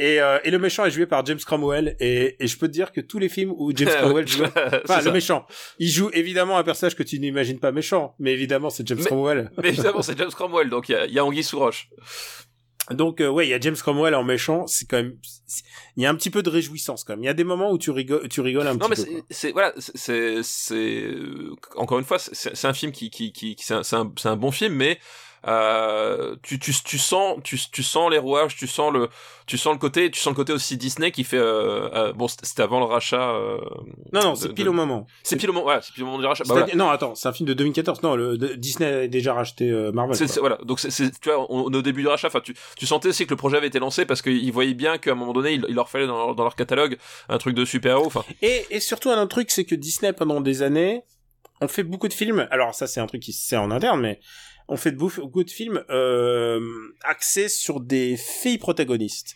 Et euh, bah, on, on- nous, on adore euh, Tang- Tangled, c'est euh, réponse? réponse ouais. Réponse, mais il y a eu aussi La Princesse et la Grenouille, il y a eu, il y a eu tout ça, et à tel point que, euh, en France, il s'appelle Réponse, mais aux États-Unis, il s'appelle Tangled pour une raison, c'est-à-dire qu'il faut pas dire aux petits garçons que ça parle de, de trucs de filles. C'est ça, là, c'est ça le truc, c'est que c'est une vraie problématique Disney. Donc du coup, ils se sont dit, allez, on va, ce coup-ci, on va se venger, on va faire un truc vraiment de super-héros pour les petits garçons. Et euh, non, et, mais c'est vrai que euh, globalement, tu, voilà, je trouve, je trouve ça, je trouve le personnage de Baymax vraiment cool, mais je, Jusqu'à ce qu'il devienne une machine de, une machine de combat qui ouais, vole jusqu'à partout, ce qu'il devienne une machine de guerre à la fin, où là, Et avec des bon, fulgures au point. Voilà, c'est. Ah, et euh, pourtant, j'adore les fulgures au point. Ouais, Oui, non, non, c'est ça. là-dessus, hein. Non, non, c'est. Puis voilà, en plus, il y avait, enfin, tu vois, il y, a- il y avait des trucs assez, assez drôles. Le moment où ils essaient l'armure, puis en fait, ils rentrent jamais dedans parce que, euh, comme c'est un truc gonflé. Enfin, Comme et- il et- dépasse. c'est- voilà, que- mais, mais au final, il finit par rentrer dedans et puis il finit par casser des, casser des, casser des bouches. Bon, pff, ok, je- bon, soit, voilà. C'est, euh, c'est, je trouve ça un peu dommage, quoi. Voilà, le, le dernier tiers. Mais bon, après, on, on s'est déjà plaint du dernier tiers des films euh, Pixar. On va pas, on va faire la même pour les films Disney. Alors, euh, où est-ce qu'on va, où est-ce qu'on va le classer Big Hero 6, qu'on va appeler, on va l'appeler Big Hero 6 dans notre liste, sinon jamais je, re- je les nouveaux super héros là. Je... Alors, déjà, c'est beaucoup moins bien que Réponse. Ah, c'est moins bien que Réponse, C'est sûr sûr et certain. certain. Mais on parle en tant que divertissement. Est-ce que c'est mieux qu'Ant-Man? Ah, je préfère Ant-Man. Je préfère Ant-Man, mais pas, pas de beaucoup. Mais par contre, tu vois, ça peut, ça peut pas aller sous le vent se lève pour moi. Euh, en termes de divertissement, tu veux dire? Ouais. Euh, Et même au-dessus de Black, je mets ça au-dessus de Black Swan. Je mettrais ça sur Looper. Quelques bonnes intentions, mais passablement loupé. Oh, très très bon. Looper, Looper. Je l'ai. Oh là là, Oh là là c'était- là oh là là, là, oh high là. five, high five invisible. à distance. Ah, ah, ah, high five euh, Covid responsable. Voilà. Euh, oui, écoute, oui, ça, ça me paraît pas mal. Ça me paraît. ça me Au-dessus de Looper, ça te va? Ouais, ça me va. Big Hero 6. Et si tu voulais savoir le budget, puisque c'est une question de budget, c'est 165 millions. 165 millions. Bah ouais. Mais qu'est-ce que tu fais avec euh, Bah tu fais ça. autant de patates Et le dernier film de cette liste, c'est un peu, il nous arrive un peu, euh, je, je- ok, d'accord, pourquoi pas celui-là. c'est Skyfall. Ah bah oui. Et on l'a pas fait Skyfall, euh, et tu sais quoi Je crois que c'est le premier James Bond qu'on fait dans cette liste-là. C'est le premier Bond qu'on fait dans ce dans ce dans cette liste là donc euh, Skyfall euh, de Sam Mendes. Euh, voilà, c'est c'est c'est pas son dernier. Il a fait ensuite pas le il a fait le suivant. Il a fait le suivant, c'est pas son dernier. Euh, donc c'est un James Bond, évidemment, euh, pour ceux qui, qui... Si, on l'a dit, on l'a dit, on l'a dit, c'est un James Bond. Euh, donc euh, c'est... Alors Skyfall, du coup, c'est celui qui vient... Avant Spectre. Avant Spectre, mais après... Euh... Quantum of Chagas. euh, voilà, Euh, Quantum-. Quantum of Chagas. Après Quantum of Solace, qui était, euh, qui était quand même très problématique, Mm. euh, à, à plein plein de niveaux. Rappelons-le, Quantum of Solace, c'est celui qui a été écrit pendant la, la grève des scénaristes, et ça se voit. Ça et se où une peu. partie des dialogues a été réécrit par euh, Daniel Craig lui-même, et ça se voit. et ça se voit et qui et, et, et, et qui est réalisé euh, de façon qui, de façon dégueulasse enfin je veux dire quand qui a été soleil, monté pendant, peut-être pendant la grève des monteurs, je ne sais pas. mais pas pendant la grève des, trafiquants de drogue hein, parce que il- il y avait de la coke hein, sur, sur le banc de montage hein, moi il, je y te a le dis que- il y a quelques trucs que je peux sauver quand même dans Quantum of Solace. Il y a quelques trucs rigolos. On en a parlé. Euh, où est-ce qu'on a parlé de Quantum of Solace? Ça tient, ce serait intéressant que. Ah, je sais plus ouais, parce qu'on l'avait on l'avait que, effectivement classé pourquoi on parle autant de Quantum of Solace? C'est parce que ce film-là s'inscrit dans tout d'un coup Quantum of Solace, c'est la suite directe. Tiens, et on a fait assez étonnant. Ouais. Et l'aspect, c'est encore plus ça. Pas C'est-à-dire que Skyfall tout, tout- euh, euh, euh, ce- Non. Skyfall, oui. C'est- Skyfall. c'est- c'est- en fait, c'est ça le truc, c'est qu'en fait, ils, ont voulu créer un, un, un James Bond verse au sens euh, au sens marvelien du, du, du, du terme. Euh, Quantum et- of et- Solace, juste pour préciser, est 100 212e sous Watchmen et au-dessus d'un long dimanche de fiançailles. Vous pouvez le retrouver dans l'épisode 99. 99, voilà. Voilà, il est, c'est- il est à sa bonne place. Hein. Ah oui, il est, il est, il est à sa bonne place. 99, donc c'était le, le dernier épisode de, de enregistré en, en 2019. Ah oui, c'est vrai. Voilà, du coup. Il faut le dire, avec Sam Mendes, tout à coup, c'est la première fois qu'on a un réalisateur. Bon après, euh, c'est vrai qu'il y a eu euh, ce- celui de Casino Royale, mais c'est la première fois qu'on a un réalisateur aussi chevronné, aussi oscarisable pour un James Bond. C'est ça. Et alors, oui, tu, tu parlais de Casino Royale. Effectivement, Casino Royale, euh, c'est un, un grand James Bond et, euh, et, et- il a été euh, il a été réalisé euh, par quelqu'un qui, qui, qui s'y connaissait déjà, hein, puisque euh, c'était euh, par Martin Campbell qui, qui avait qui avait déjà placé, enfin qui avait passé la, barre très très haute en termes de, de mise en scène. Enfin pour moi, c'est- aussi ça le, le, le, le, le, truc génial avec Casino Royale, c'est que d'un seul coup, on, on, on rentre dans une vraie mise en scène vraiment vraiment particulière avec un, un souci est- esthétique enfin avec des voilà il y avait une- ils avaient vraiment repensé la formule et là effectivement la, la, continuité de prendre euh, Sam Mendes qui, qui est donc un type avec eu- un, un bagage esthétique qui est pas qui est pas anodin hein.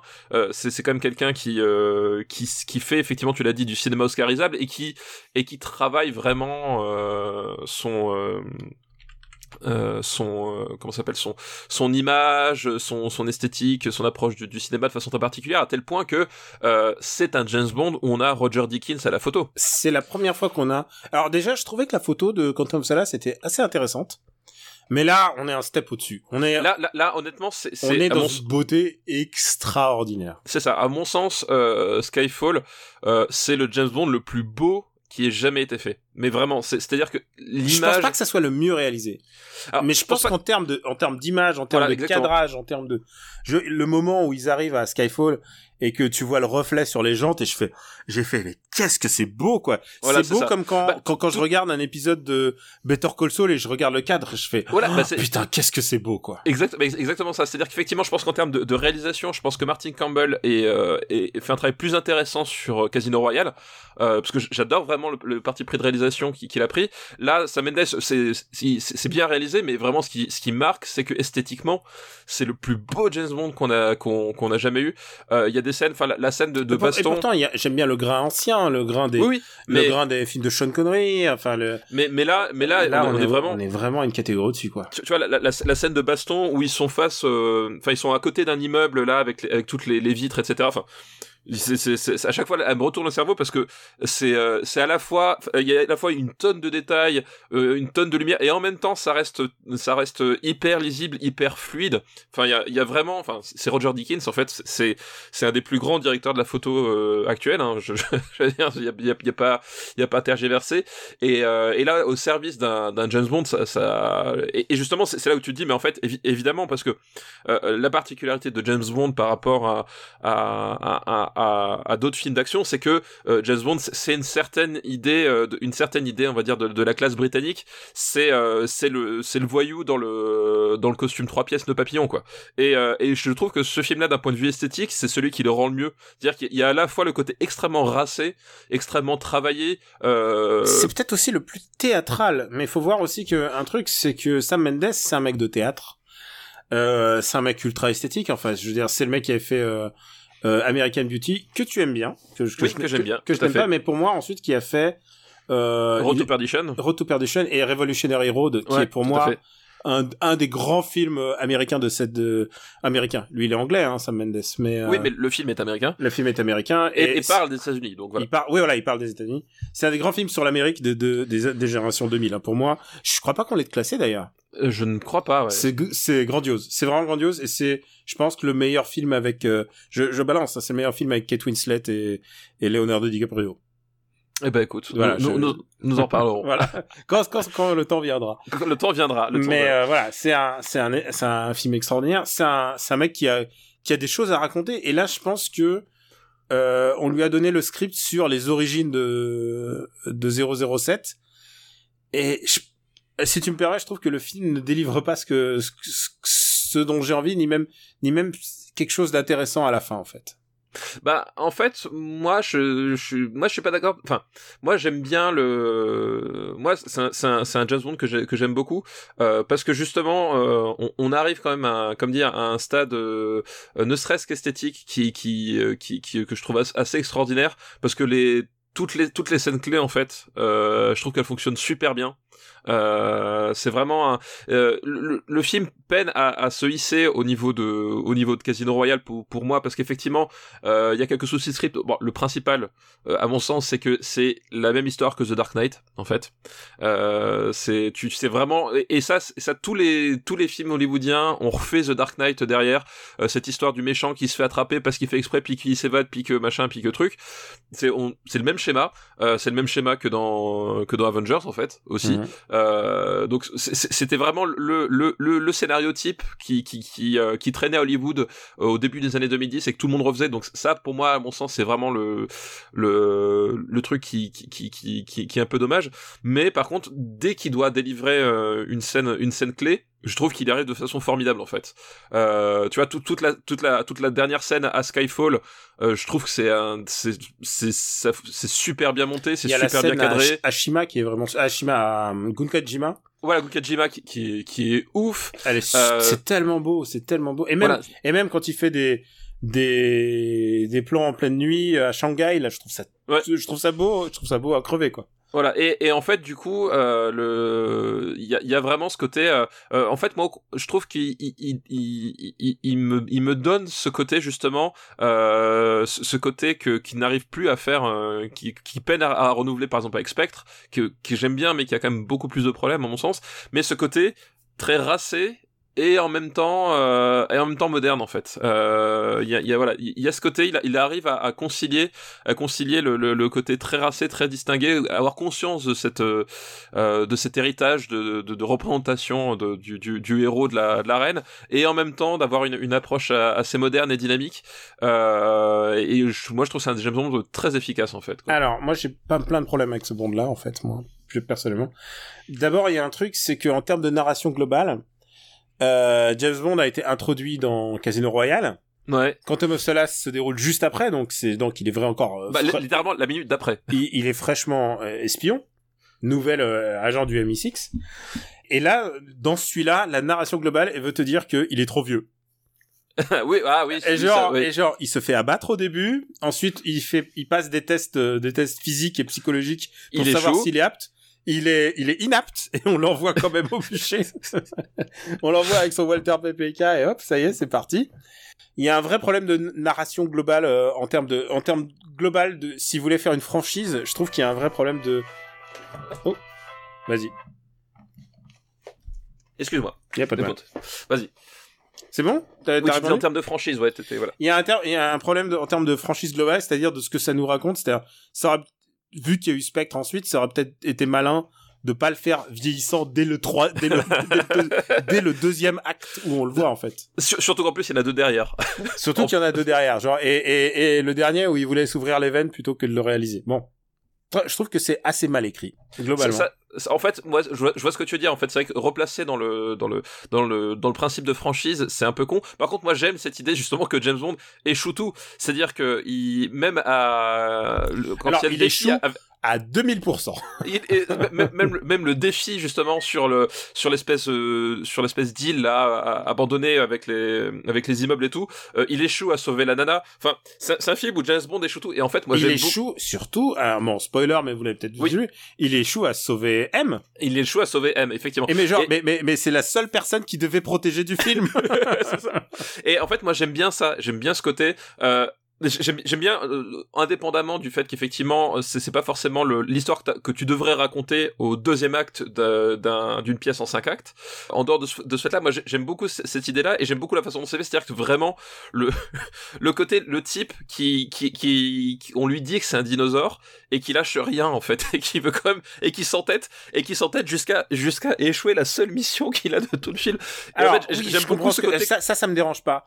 et j'aime le côté crépusculaire, enfin tu vois, parce que la scène justement euh, à la fin où où t'as où, t'as ce- enfin ce, plan avec le le champ en feu, etc. Enfin, j'aime le côté, euh, j'aime ce côté côté-là où euh, on, fait un truc complètement crépusculaire, enfin pas complètement parce qu'évidemment c'est James Bond, il faut quand même relancer le truc, donc tu tu t'as t'as t'as, ici ou là des des touches qui te font comprendre que finalement machin, mais j'aime j'aime qu'ils qu'ils essaient de faire un truc un truc assez crépusculaire comme ça et que justement il échoue jusqu'à la fin quoi. Il échoue, euh, il échoue misérablement sur toute la ligne. Enfin, je veux dire, il y a pas de, il y a pas d'autre. euh, Ah non, non, mais il y y y a effectivement il y a que d'ambiguïté là-dessus, ouais. non seulement il échoue à sauver, à sauver euh, celle qui doit être sauvée, mais en plus il échoue euh, à protéger sa maison. Oui, oui, sa maison sûr, ouais. brûle. Genre, il, se- il aurait pu déplacer le, le, le combat un peu plus loin et sa maison elle cramait pas. Mais bon, visiblement, ça faisait aussi partie du truc de ah, il faut brûler sa maison parce que euh, il faut détruire sa maison parce que comme ça, il brûle son passé. Enfin, ouais, je comprends la, la, le truc. Le il y a aussi un autre problème pour moi qui est alors c'est bizarre de chercher de la logique dans un plot de James Bond en sachant que mon James Bond, un de mes James Bond préférés euh, c'est c'est Goldfinger et Goldfinger euh, Oui, il- alors. il, bal- il balance du gaz du ciel pour que tout le monde s'endorme. Oui. Je veux dire c'est un plan, c'est le Docteur Mad à ce niveau-là. C'est le, c'est le plan le plus nul c'est. Inspecteur Gadget. Non mais tu vois ça c'est un plan mais mais ça me va, mais ça me va. Tu vois c'est cohérent par rapport à, au film qu'on est en train de regarder. Là euh, le plan du mec c'est euh, d'introduire un virus par Q. En plus, c'est Q qui va faire l'erreur.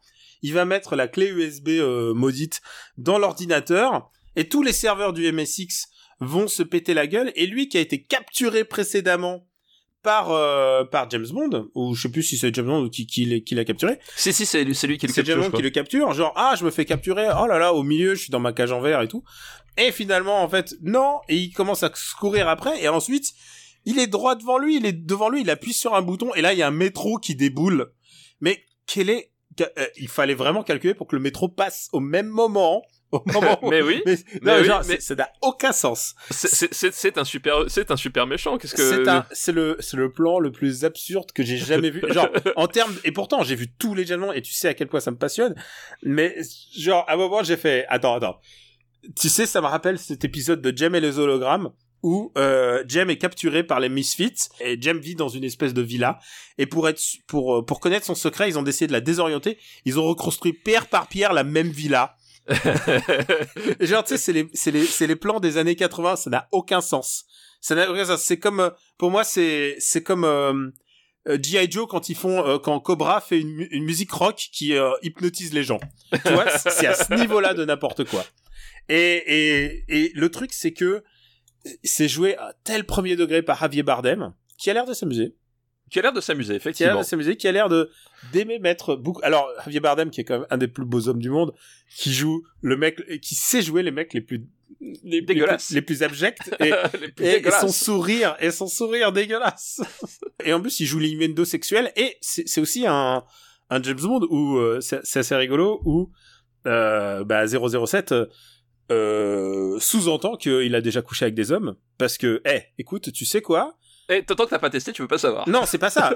C'est- que, eh, écoute, si la couronne le, si la couronne le le, demande, veut, voilà. si la couronne le veut, écoute, James Bond, il peut bien, il peut, il y a, il y a pas de problème pour baiser, pour baiser aussi dans le même sexe. Il y a plein de bonnes idées, mais je trouve que c'est, c'est un film qui est, qui est chamboulé de partout, quoi. Bah ouais. Et bah, tout ça non. pour finir sur euh, Maman, j'ai raté l'avion à la fin. Qui, est- qui est sans doute le, euh, ça je te le donne, c'est le plus beau Maman, j'ai raté l'avion jamais filmé. Mais voilà, c'est ça. C'est que à la rigueur, moi, je- finalement, ça, ça, me, ça me dérange pas que, ce- que, le- que le- la fin ce soit Home Alone parce que vu la façon dont c'est monté ou dont c'est filmé, je fais banco. C'est que euh, c'est que le esthétiquement c'est superbe, le, le, le montage est top, les scènes d'action fonctionnent super bien et euh, et, et honnêtement, j'ai j'ai j'ai pas revu un James Bond euh, avec des scènes d'action aussi réussties que que celui-là de- depuis Ah, euh, j'aime depuis bien longtemps le, quoi. j'aime bien le cold open de Spectre. Oui, le, le, le, le cold open il est bien, mais après. Mais après, euh, tu- on peut pas ouais. juger le Voilà. James Bond que sur le cold open parce que sinon, euh, euh, au service de Sa Majesté, euh, pardon, au service de Majesté, euh, le le cold open de l'espion qui m'aimait gagne pour moi. Oui, oui, c'est- oui, non, mais c'est voilà. Mais euh, voilà, pour moi, en fait, il, il- il- je trouve qu'ils qu'ils réussissent vraiment à faire un film d'action qui, qui est vraiment cool, qui se suit malgré ses 2h30, parce que c'est aussi la, la mode des, des, des films d'action 2h30, euh, qui se, Ah, c'est vrai qu'il fait 2h30, Voilà. putain. je trouve qu'il se, qu'il se suit bien. Enfin voilà, il- le, le film se, se Il y a un, il y a un long, il y a, il y a dedans, quand même euh. un tunnel quand même. hein. ouais, mais j'ai pas souvenir d'avoir. Shanghai, eu- euh, Shanghai, Hashima, il faut être concentré. Hein. Ouais, moi ça m'a, ça m'a pas. Je trouvais ça, je trouvais ça suffisamment solide pour que ça, pour que ça tienne. Et euh, donc et en plus, pour le coup, moi j'adore la chanson titre. Euh, chose, que, chose, chose- que je peux pas dire de, de, de, tout- de tous les Écoute, James elle, Bond. elle est, ah bah, chose qu'on ne pourra pas dire de Spectre. Chose qu'on pourra pas dire de Spec, qui, qui, qui est probablement une des pires, à mon sens. Euh, C'est, euh, dégueulasse. Non mais vraiment, Je la déteste celle de Spectre. elle, elle est dégueulasse la celle de Spec. Alors que celle-là, elle a quand même beaucoup de choses qui sont importantes, c'est-à-dire décor. Moi, il me faut, il me faut. Il me f- et elle a du coffre. Il y a juste un truc, c'est que je, je suis fan des chansons qui glissent le titre du film subtilement dans les paroles. Là, c'est Skyfall et genre, et c'est genre non-stop. Et surtout, je l'ai trop entendu, tu sais, dans les les radios crochets, tu sais, c'était la chanson pour montrer que tu sais chanter les notes fortes. ouais, mais alors ça, ça, ça j'ai envie de dire, c'est ton problème si, si tu sais pas choisir tes programmes. Non, non, mais je, non, mais je veux dire, c'était devenu, c'est devenu un gag. Je veux dire, c'est devenu un sketch. Les gens qui venaient euh, chanter euh, Skyfall, quoi. Mais voilà, je trouve la, la, la, la chanson, la chanson vraiment chouette. Donc euh, voilà, pour moi, c'est un, bon film d'action. Euh, il propose vraiment des trucs intéressants. Et par contre, il y a un truc, euh, voilà, qui, qui, qui, qui, qui remettre moi, qui me fait rire, mais qui effectivement euh, est sujet à la conscience. C'est euh, peut-être l'un des James Bond les plus misogynes qui ait jamais été ré- réalisé. Bah, il tue la Plus- James Bond girl. Non mais sur- bah, il- alors déjà il échoue et il tue c'est lui qui tue la James Bond girl qui pour le coup c'est la gentille il tue pas la méchante hein, c'est pas Mm. Sophie Marceau Euh, on a une prétendante euh, 0-0 au début du film qui échoue à à, Ah, tuer le méchant, qui en plus c'est elle qui va toucher James Bond et qui en plus euh, se dit finalement le service affectif c'est pas pour moi, je vais devenir Money Penny. Donc euh, ret- retour à la case s'il te plaît, le service actif. c'est Naomi Harris. Voilà, retour à la case secrétariat s'il te plaît, le service actif c'est pas pour toi. Et, et puis surtout, c'est donc c'est le film où, où M meurt et M est remplacé par un homme. C'est-à-dire que c'est Judy Vraiment Dench, mais, euh, mais ah, par Ouais. contre, ils lui font une sortie en, en toute beauté. Oui, voilà, elle, elle, elle, a, elle a- elle a- son, son, son, son- la sortie de son personnage est, est chouette. Enfin, le, comme dit, la scène, je la trouve super réussie en soi. Mais c'est- cette drôle, ce, ce côté, c'est toutes les femmes du, de, de, de- de- dans l'univers James Bond qui, euh, en tout cas dans ce film-là, qui ont, qui ont, qui ont prétendu avoir euh, euh, un certain poste ou avoir certaines responsabilités ou choses comme ça, elles sont toutes renvoyées d'une façon ou d'une autre euh, à leur pénate, quoi. Donc la- la- l'agent, il est- euh, finalement, elle est bonne à être secrétaire. Euh, M meurt, puis on la remplace par un homme. Ça- Voilà. Ça répète le dernier acte du, du vraiment le, le revenir à- aux origines et en fait, euh, Donc c'est. voilà, c'est ce qu'ils ont peut-être voulu faire. Hein. Et je pense que ce qu'ils ont voulu faire, c'est qu'en fait, ils ont, ils ont voulu renouer avec le, bah, le caractère très, très animal, très primaire de, qui se dégage de Daniel Craig, qui fait qui moi m'a- toujours fait penser à Sean Connery en fait. Euh, pour moi, Daniel Craig, en termes de, de, de présence, euh, il, il, est- il tient plus de Sean Connery que, n'importe quel autre James Bond en fait. Et je pense que c'est cette idée-là qu'ils ont voulu avec, avec ce côté. Bon bah hop, euh, les, vous, vous êtes sympa, mais on va revenir finalement à, un truc à- un peu plus bourrin. un truc un peu plus bourrin quoi. Et en plus, il y a Albert Finet qui joue euh, le regretté Albert Finet, qui joue euh, qui joue le rôle du du Ward, comment on dit le Ward, le gardien de Le- ouais, ouais, tout à fait. le gardien de Skyfall. Et, Ouais. et c'est assez rigolo d'avoir un vieux monsieur. C'est quand même un mec qui est montré comme s'il était tout vieux et un autre et un vieux monsieur qui, enfin, genre ils font équipe. C'est c'est assez cool de les voir ensemble, quoi. Ouais, voilà, oui, effectivement, ça c'est ça, c'est cool. Et, et- c'est marrant de faire ex- exister un personnage aussi bien, alors que finalement, il a très peu de temps à l'écran. Il a peu de temps à l'écran, mais tu comprends que c'est le lien avec euh, avec les origines de Ouais, Daniel Craig. Encore un lien qui va être un peu détruit quand même. hein. Alors oui, non mais ça, ça on, en, repa- on en parlera quand on verra Skyfall, mais oui. Bon, mais après, genre, mais genre, genre, c'est vraiment, on a brûlé son passé. C'est Ouais. ça l'idée du film. Euh, oui. Ah et- non, et- attends, non, non, Andrew Davis, il arrive dans, il arrive dans, dans Spectre. Il arrive dans arrive dans Spectre. Spectre, Andrew Ouais, Davis, ouais. Mais bon, euh, tout- comme tous ces films sont liés les uns les autres. Je me demande comment. il avait déjà tout préparé dans l'ombre. hein. Oui, oui, oui, oui, ça, ça- ça- ça se sent bien. Euh, voilà, voilà. Je bon, écoute, euh, on va faire le bilan. Euh, c'est pas Andrew Davis, attends, c'est comment il s'appelle? Non, euh, merde, comment il s'appelle? J'ai un C'est truc. c'est pas Andrew. Attends, C'est Andrew Ah. quelque chose. Hein. c'est Andrew quelque chose, hein, ouais, ouais, c'est C'est Andrew, c'est Andrew, c'est Andrew, c'est Andrew, c'est Andrew. Andrew Scott. Andrew Scott. Ah oui, voilà, c'est pas Andrew Davis, Andrew Scott. Scott, Andrew Scott, Davis, tout ça. Voilà, ouais, non mais j'étais là, je fais, c'est Andrew quelque chose, et puis non, c'est Andrew Scott, effectivement. Bon, on fait le bilan. Bonne scène d'action? Oui, Daniel Craig, bizarre mais convaincant. Daniel Craig convaincant, ouais. bizarre mais ouais. convaincant. Bizarre dans le sens, qu'est-ce qu'on lui donne à jouer? On lui donne à jouer déjà un mec qui est, qui est cuit alors qu'il en est à sa troisième mission. Javier Bardem rigolo. Javier Bardem rigolo, Judy Dench au top. au top. Euh, Est-ce que c'est dans celui-là où il l'appelle Mom? Et il y a eu un grand débat, euh, un grand débat sur le fait que euh, je crois que c'est Daniel Craig qui l'appelle à un moment Mom, mais tu Ah, sais pas si c'est Mam ou Mom et tout ça. Et du coup, il y a eu un débat sur savoir est-ce que c'est sa mère en fait? Ah oui, mais non. Enfin, mais non, pense- mais attends, les mecs, tu sais quoi? Les théoriciens sur, sur Sherlock Holmes sont battus par les les les, les James Bond? complotistes James Bondiens. Tu peux même pas t'imaginer. Tu peux même pas t'imaginer. Donc, Il y a eu tout un débat sur est-ce que c'est vraiment sa mère ou tout ça. Euh, qui qui voilà euh, super bien filmé, Euh, incroyablement filmé. un peu trop long. Ouais, moi je, ouais, je Ah je non, trouve que- 2h30, je non, c'est Moi je, moi je trouve que enfin moi je trouve que tu les vois pas passer les 2h30 beaucoup beaucoup moins que, que dans plein plein plein plein plein d'autres Marvel. Moi, quoi. pour moi, oui, d'accord, mais pour moi, un James Bond devrait, devrait se limiter à deux heures quand même. Ouais, j'ai pas de j'ai pas de dogme là-dessus. Moi si pas, le- ah non, moi, attends, Bah, moi, bah, parce qu'attends, parce que du coup, au Casino Royale, il dure aussi 2h30. Hein. c'est vrai. Mais tu veux que je te dise, moi, j'ai pas de dogme, mais pour moi, j'ai pas de dogme, à part un. Un James Bond doit commencer par un cold open, un générique de qualité. Ensuite, James Bond doit rentrer dans le bureau de, dans le bureau de M. M doit lui donner un dossier en papier, j'insiste, pas un truc montré sur ordinateur. Et lui dis, telle est votre mission. Ah, ah, ah, petite vanne, bureau de Q, et ensuite on part aux Bahamas. C'est ça, voilà, c'est Voilà, ça. pour moi, c'est ça, James Bond. si c'est pas ça, James Bond, c'est je n'en veux pas. non, bien sûr que je suis pas, je, je suis ouvert à toute proposition, et celle-là, en plus, c'est très bien. Et générique de qualité. Générique de qualité. Générique de qualité, voilà. Je, c'est vrai que je l'ai un peu trop entendu. Elle est devenue un- presque un peu trop iconique pour son propre bien, j'ai envie de dire. Et j'aime bien, et j'aime même bien le nouveau Q, même si on lui fait faire de la merde quand même. hein. Bah, on lui fait faire. Bah, en fait, et en même temps, du coup, euh, du coup, c'est, c'est, ça, ça colle bien avec le truc, c'est que c'est, il est nouveau, il débarque. Bon, tu vois, voilà, c'est pourquoi pas, euh, voilà. Effectivement, c'est, c'est pas quelque chose que te- que t'attendrais du, du, du vieux Q euh, qui se, qui se fasse avoir comme ça, quoi. On va le classer. On va le classer. Et là, je reprends l'onglet 2010. Allez, on est parti. Propose-moi quelque chose. C'est, c'est la première fois que je suis un peu réticent sur un Jason par rapport à toi. hein. Oui, c'est vrai, c'est la première. euh, Mm. Bah, tu vois. Non, c'est-à-dire, j'ai beaucoup de bémols sur ce qui se passe, quoi.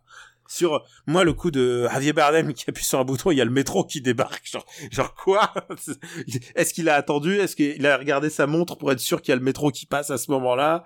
Euh, Il y a, y a beaucoup de, dispon- de, de, de suspension of disbelief pour moi dans ce film. Mais, et en même temps, est-ce qu'on a besoin de, est-ce qu'on a besoin d'y croire forcément à James Bond? Bah, il y a, bah, comme, comme tous les films, t'as toujours besoin d'y croire un minimum, en fait. C'est toujours, c'est toujours pareil. T'as as toujours, euh, c'est- même ça la, beauté du cinéma, c'est qu'à un moment donné, il faut, faut que tu navigues sur la, sur la fine ligne entre, euh, faut que, faut que ça claque et euh, faut quand même qu'à un moment donné, on, puisse s'intéresser à ce qui se passe, quoi.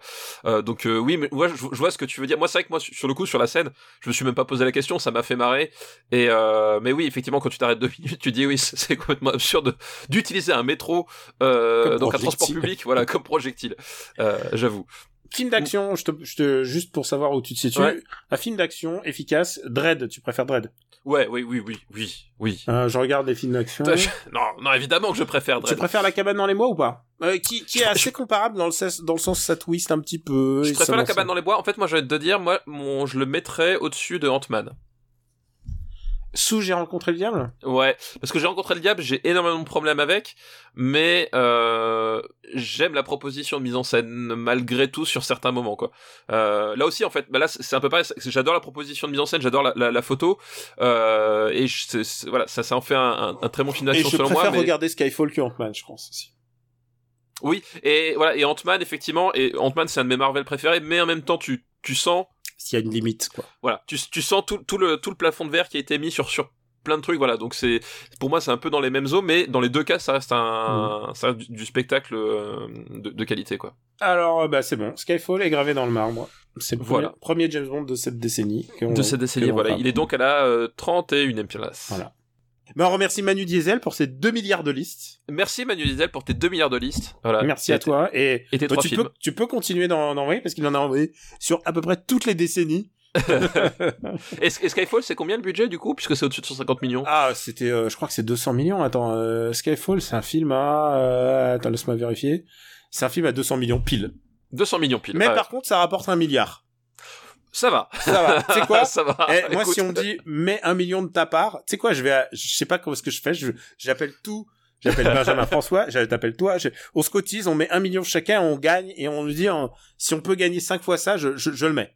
bah oui évidemment évidemment évidemment Mais malheureusement, je sais pas pourquoi les studios ne nous demandent pas. voilà bizarrement ça se passera pas comme ça D'ailleurs, je comprends pourquoi ils sont inquiets pour le suivant. C'est que bah, le suivant, il va pas sortir dans les meilleures conditions quoi qu'il Ah bah arrive. oui, et il est déjà ouais. prêt. Il est, il est fini. Ouais, oui, oui, non, c'est sûr. Bah, pour, pour eux, là, c'est c'est euh, c'est de l'argent euh, euh, qui a servi à rien pour le moment, quoi. Et, et du coup, ils sont déjà en train de préparer le, le suivant avec euh, juste un truc. Qu'est-ce que t'en penses des rumeurs euh, de De Tom Hardy. Ouais, moi je pense que c'est jamais Tom Hardy, jamais. Il est trop connu maintenant. Ouais, puis en plus, je, je vois, je vois mal un James Bond porter un masque tout le long du film, en fait. Ça me paraît très bizarre. Et, et un masque et des masques pour et des et des caches et des machins sur ses bras parce qu'il est tatoué de partout. Ouais, bon, alors ça, à la rigueur, ça fait des années qu'ils euh, Qui fait qu'ils ça, ont qui, ouais, ça fait des années qu'ils ont l'habitude à, à Hollywood. Mais euh, non, Tom Hardy, enfin, c'est un acteur que que j'aime bien, pourquoi pas. Mais euh, mais effectivement, il me semble peut-être un peu trop euh, un peu trop connu pour. Euh, Il faut un pour mec que tu le rôle. connais pas, un, un peu trop connu et un peu trop âgé aussi. Ah peut-être, ouais. Quoique Daniel Craig, il il était pas de première jeunesse non plus. Non, Euh, quand il a commencé, euh... Je sais pas. Je crois qu'il avait 30 33 ans à tout casser. Ah d'accord, ok, non, tu vois, je, je voyais. Non je parce que là il a vieux. il a quel âge? Il a Non non, il a peut-être un peu plus vieux mais par contre euh, là il a 52 ans. D'accord, ok. Non mais je, on enregistre, il a 52 ans déjà. Tom. Hardy, il a déjà 43 ans. Ça veut dire que si tu fais une franchise d'au moins 3 films avec lui, tu l'emmènes à 53. Ouais, c'est ça, oui. Et Donc, honnêtement, euh, moi je te dis, je pense que c'est le bon moment pour mettre un Euh, moi, je, tu sais, je suis fan des, je suis fan des bondes britanniques, moi. En fait, je pense que c'est ma seule exigence, mon seul fétichisme, c'est qu'il faut qu'il soit joué par un britannique. Mais euh, le, c'est ça qui est euh, euh, le truc avec le monde britannique, c'est que c'est large, quoi. Et il y a plein de gens, euh, il y a plein de gens qui seraient capables de jouer ça et qui soient d'origine différente. Et je pense que c'est le bon moment, quoi. C'est le bon moment pour qu'ils envoient un comédien. euh, Bah, il y, a bien- il y a bien eu un Australien, hein. Ouais, alors non, je... un garagiste australien qui a joué James Bond, excuse-moi. Ouais, mais c'était pas, c'était pas le meilleur. C'était pas le meilleur. D'ailleurs, oh, putain, il faut qu'on le rende hommage, mais euh, il y a Emma Peel, Oui, eh bah oui, c'est vrai. qui est quand même la meilleure des James Bond girls, qui, qui Exactement. nous a quitté, euh, qui nous a quitté. Et, et Dieu seul sait que c'était une actrice phénoménale. Ouais, complètement, effectivement. ouais. Allez, Euh, une, une icône même, j'ai envie de dire. une icône. Ah, complètement une icône, ouais. Alors, est-ce que ça, est-ce que ça pourrait pas être Richard Madden? On a déjà passé. Oui, ça pourrait être, mais Ça- euh, Tu vois, ça pourrait être Richard Madden, par exemple. euh, ça pourrait Euh, être Richard Madden, mais le truc c'est qu'on a déjà eu ces acteurs et je pense pas que Richard Madden soit. Il est jeu, il est beau garçon, hein, mais je pense pas que ce soit un super acteur. Mais on n'a pas Bah, besoin qu'il soit en- super en fait. Hein. On n'a pas besoin qu'il soit super, puis en, en même temps, euh, je veux dire, euh, les acteurs de James Bond, quand tu, quand tu les prends, enfin, tu, tu sais pas forcément. Je veux dire, Richard Madden, tu vois, il a, il a, il s'est fait égorger dans Game of Thrones et euh, il a la série, là, comment elle s'appelle euh, euh, c'est pas, The Bodyguard euh, qu'il a, qu'il a lui. Euh, comme ça, je sais plus comment elle s'appelle. Enfin, il a une série sur. euh, voilà, il, il a, il a pas une très très grosse euh, carrière. Il est super beau garçon.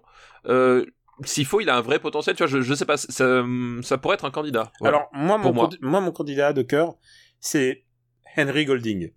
Alors Henry Golding, il a 33 ans, donc il est encore jeune. Et euh, là, tu es en train de googler Henry Golding, je pense. Ouais, j'essaye. Et, Et- c'est le mec qui jouait dans Crazy Rich Asians. Ah oui, d'accord, oui. Et il est, il est malaisien euh, et euh, père anglais. Et il est britannique. Il a les, vraiment, il a les, vraiment, il, il- c'est le bon mec au bon moment. Je, je- je l'ai vu dans The Gentleman, moi, du coup. euh. Dans quoi, non? The Gentleman, le truc de Guy Ritchie, là. Ah bah oui, c'est vrai qu'il était dans Gentleman. Ouais. Il, il est, il, ça va, il est, il est super ce mec. Ouais, il, il, a l'air, il a l'air effectivement. euh, bah pourquoi pas, ça peut être un show aussi intéressant. Alors après, est-ce que justement euh, les brocolis vont vouloir d'un, d'un acteur malaisien, enfin, en tout cas euh, aux origines malaisiennes, Mais mais euh, mais c'est sa mère qui est malaisienne. Mais il, Oui, a la double voilà. nationalité. Mais est-ce que voilà, est-ce que du coup c'est parce que euh, Est-ce qu'ils, sont- auront, est-ce qu'ils auront le courage? Parce que clairement, ça va. ah bah s'ils, font- ça, il va y avoir des, des, des levées de boucliers, euh, euh, voilà, sur euh, sur que le fait que c'est pas possible, machin. Mais effectivement, ça pourrait être un choix intéressant. Moi, je, je suis pour, euh, je suis pour ce mec. Les gens disent Idriss Elba. Le problème d'Idriss Elba, il, est, il, est, il est vieux. Idriss Elba, il a déjà, il va, arrive vers les 50 piges déjà. Ouais, ouais, il, Attends, quel est âge déjà a. Idriss Elba? Je regarde, hein, c'est- vraiment des, des sujets importants pour nous. Idriss Elba, il a, il a 48 ans. Ça veut dire Ouais. que au moment où le film sortira, s'il sort, il aura 50 ans déjà. Ouais, plus que 50 ans même. Hein. euh. Il aura 50 ans Le- révolus. Le temps qu'il fasse. Oui, non, non Idriss, alors Idriss Elba, c'est un, un acteur que j'adore, qui a une, filmogra- enfin, une filmographie, je Mais parle. il fallait le prendre à, quand The Wire était. Bah, c'est ça. Voilà. Fallait prendre Id- Idriss Elba à la sortie de The Wire, en fait. voilà. Euh, ça, c'est- ça c'est clair. Aujourd'hui, effectivement, ça, ça me semble un peu tard, euh, un peu tard. Et en plus, c'est, enfin, Idriss Elba pour moi, c'est c'est vraiment un des plus grands gâchis de, d'Hollywood parce que justement, c'est, c'est, euh, c'est, c'est, c'est le type qui, qui, qui, qui jouait dans The Wire. Il avait, il avait, il a, il a, il a un talent énorme et il a été utilisé de tellement mauvaise façon. Enfin, je veux dire, pff, c'est, quand- ton rôle le plus marquant, c'est euh, ah Prometheus. oui, cancel the apocalypse.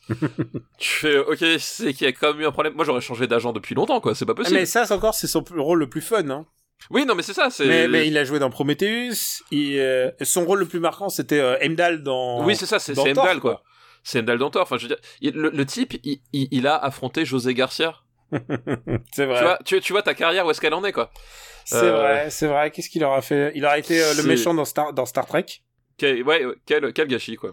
Euh, et puis ensuite, euh, bah, comment il s'appelle là, les Hobbs and Shaw et tout ça, quoi. Ouais, ouais, donc, euh, Et Hobbs and Shaw, c'est vraiment bon, bah Marvel veut plus de moi, il faut que je fasse ça, quoi. donc, euh, ouais, quel, quel gâchis Idriss Il aurait pu être euh, un très bon kickboxer. Non, mais il aurait, il aurait, pu- il aurait pu être n'importe quoi, en fait. Honnêtement, quand tu, quand tu, quand tu le vois dans, dans The Wire, tu, tu sais qu'il peut être Mhm. n'importe qui, mais euh, très mal utilisé, malheureusement. Ouais. Alors on remercie Manu Diesel pour sa liste. Merci Manu Diesel. Et écoute, on va être complètement transparent. Il s'est écoulé, il s'est écoulé quelques heures entre la première partie de l'enregistrement et la deuxième. C'est ça, exactement. Et entre temps, mes, mes murs ont vibré.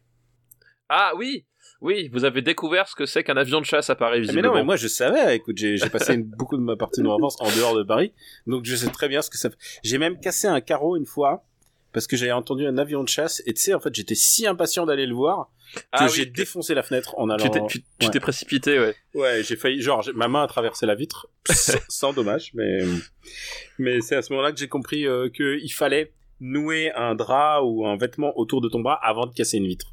C'est ça, c'est, ça peut aider, effectivement. C'est un truc que j'ai repris ensuite dans Die Hard, mais bon, ils m'ont, enfin, plutôt que eux ont repris de Donc il y a eu un missile, euh, pardon, un missile, un avion. Euh, le monde a changé depuis depuis trois heures, mais on a décidé quand même qu'on allait enregistrer la ça. suite de cet épisode. Exactement. Tu Non. nous arrêteras pas, Tom Cruise. Tu- Tom Cruise ne nous arrêtera pas. Et là, on va parler d'une autre star de cinéma. C'est une liste qui nous est envoyée par Théo. Théo, merci Théo pour ta liste. Et c'est une liste. euh, en fait, pourquoi je prends la liste de Théo, c'est que c'est quelqu'un nous a posé la question dans After Eight et on n'a pas répondu. Et on s'est dit, on va, on va encore le redire parce qu'on l'a déjà dit ici, mais on va, on va comme ça peut-être, peut-être qu'il va écouter Super. Faut, tom- voilà, faut, faut tomber sur le bon épisode pour, Ouais. euh, pour avoir la, la, la réponse. C'est une liste. La liste de Théo s'appelle Matt Damon. Matt Damon. Et pourquoi est-ce qu'on dit Matt Damon? Euh, pourquoi est-ce qu'on dit Damon? C'est en hommage au film Team America. Dans Team America, ils n'arrêtent pas de dire Damon. Voilà. Voilà. Et, et en fait, c'est- même mieux que ça, c'est que le, c'est la seule phrase que prononce Matt Damon de tout le film. Quand- dès qu'il ouvre la bouche, il fait Matt Damon. Voilà. C'est voilà. On n'a pas de meilleure explication. Alors, tu sais quelle est la nouvelle du jour à part l'avion? C'est que il y a un deuxième film Borat qui arrive. Oui, j'ai vu juste avant l'élection présidentielle. En sachant que Borat est mon film, un de mes films préférés de tous les temps. Mais je crois qu'on en avait parlé en plus. Hein. On, Bah, l'a pas classé, mais tu t'imagines bien que je garde Borat ça. pour euh, pour des jours meilleurs, quoi. c'est ça.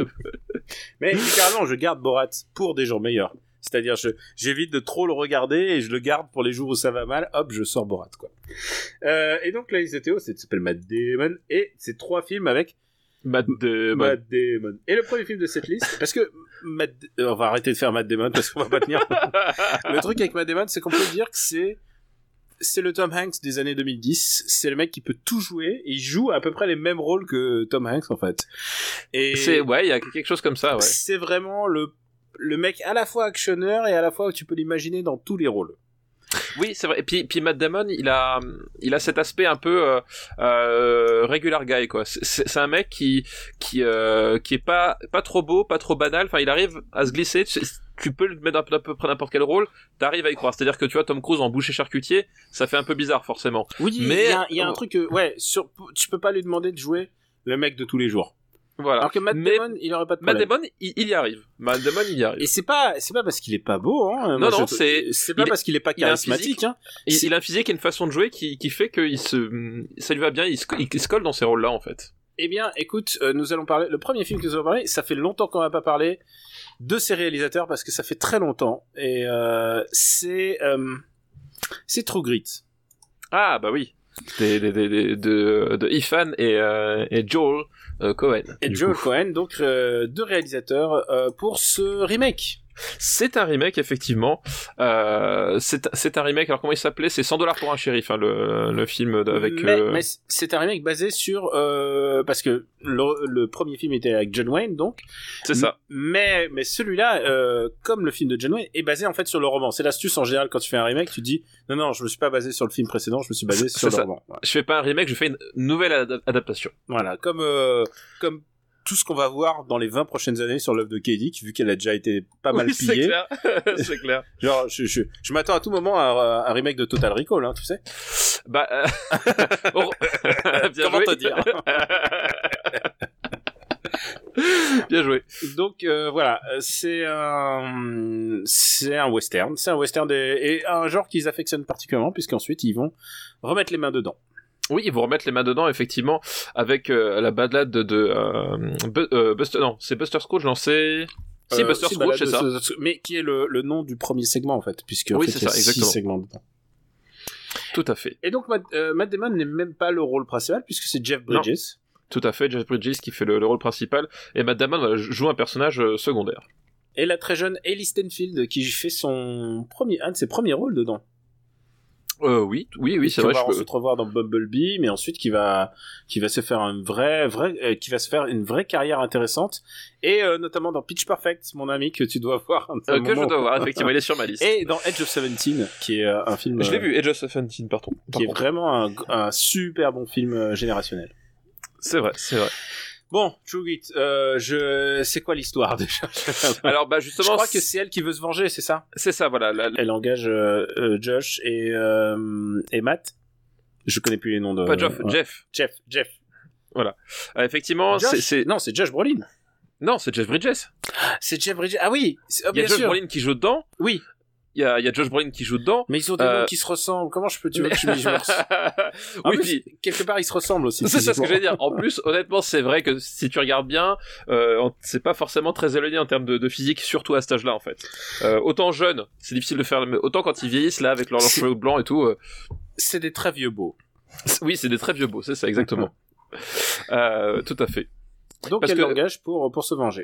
pour se venger et du coup pour tuer euh, Josh Brolin parce que c'est il fait il, il- est en fait le, le le le méchant qui a tué je crois que c'est c'est les parents de la, de, du de la du personnage donc de de Hailey Steinfeld qui est qui est une qui est une gamine en fait Qui est une- Elle a 14 piges ou 14 oui 15 ans, voilà ouais. quelque chose comme ça ouais. Mm. Et je m'attends à tout moment à un appel de ta fille qui dit bon, il faut voir avec papa. Bon, et alors, euh, mais c'est un western assez, euh, somme toute assez classique. oui Somme toute assez classique, euh, sauf peut-être à la fin où j'ai l'impression que ça, on, bah, vu qu'il y a des psychotropes et des, et des hallucinations qui sont en jeu, j'ai l'impression que à la fin ça part un tout petit peu en vrille euh, mais somme toute c'est un western très classique. c'est un western très classique effectivement euh, Euh, bah, dans. Euh, entendons-nous bien, c'est pas euh, Blueberry. Oui, c'est pas Blu-ray. Oui, ça reste, euh, ça reste assez, euh, euh, ça reste, ça reste assez- dans des clous assez, assez raisonnables, on va dire. hein. Effectivement, c'est pas non plus. euh, euh, c'est- ça- en plus, surtout que c'est c'est assez court comme passage. Hein. Finalement, Ouais. c'est, euh, ça occupe pas euh, un truc. C'est juste un rebondissement en fait parmi d'autres. Mais c'est vrai que voilà, le, le, c'est un western assez classique avec un, un Jeff Bridges euh, qui a l'air de bien s'amuser quand même euh, dans son, dans son rôle avec donc avec son, son cache-œil et euh, et à monter des chevaux et à voilà à se, à se balader dans son dans son apparat de de- d'ancien shérif hein, puisque euh, je crois que c'est ça le, le personnage est un ancien shérif Et euh, Matt Damon, c'est son, c'est son. Est-ce qu'ils ils font équipe? Euh, je ne me souviens plus euh, le je McDaman est Texas Ranger Ouais. Et Mm. euh, je crois qu'ils font équipe par circonstance parce que lui Voilà. il, il, il le poursuit, il poursuit euh, comment s'appelle euh, euh, le personnage de, de Josh Brolin euh, parce que c'est son devoir en fait Mm. et c'est même le, le- le principe même du personnage de de Matt Damon c'est qu'il voilà il a déjà il a une moustache et donc euh, ça, ça, c'est une très bonne chose Euh, et voilà c'est un type qui a qui est un peu euh, qui voilà qui, qui a, qui a un sens du devoir contrairement à Jeff Bridges qui qui finalement est, est un peu comme John McClane au début de Die Hard 3 quoi Bah, c'est c'est à peu près ça. Est-ce que tu aimes ce film? Bah écoute, je trouve que c'est pas un très très grand pas, frère un- quand même. c'est pas un très très grand frère et même j'ai envie de te dire, autant au Brother je l'ai revu à la hausse, autant celui-là j'ai, je crois que c'est mon, c'est mon lotière de, de frère Cohen. Ouais. Alors, je- alors lotière de frère Cohen, entendons-nous bien. Lotière de, de frère Cohen, c'est mieux que, euh, que le top tier de beaucoup d'autres, ça c'est c'est sûr. mieux que le top tier de beaucoup d'autres, et je dirais même ça pour, même leur, pour leur comédie euh, romantique qu'on déteste. Oui, oui, c'est vrai. Non, mais effectivement, moi, c'est pareil. C'est-à-dire que c'est un, je- voilà, le, le film a ses, a ses qualités. euh, Bah, Roger euh, Dickey. voilà, voilà, voilà, ses qualités indéniables, évidemment, Roger Dickens notamment, une fois de plus. Mais le problème, c'est qu'en fait, je, je trouve que, enfin, je, je, je trouve qu'en termes de, de ton, le film ne se trouve jamais. C'est-à-dire qu'il y a, il y a à la fois le personnage de Matt Damon qui est un petit peu grotesque, comme souvent d'ailleurs Matt Damon quand il est employé par euh, Soderbergh ou par les frères Cohen, euh, ils aiment bien le tourner un petit peu en, en dérision comme euh, comme finalement avec euh, George Clooney. Je pense que voilà. Mais à côté de ça, il y a, y a Jeff Bridges qui a un ton qui a un ton un peu plus grave, puis il y a des trucs un peu grotesques, voilà notamment avec les psychotropes, histoire du serpent, tout ça.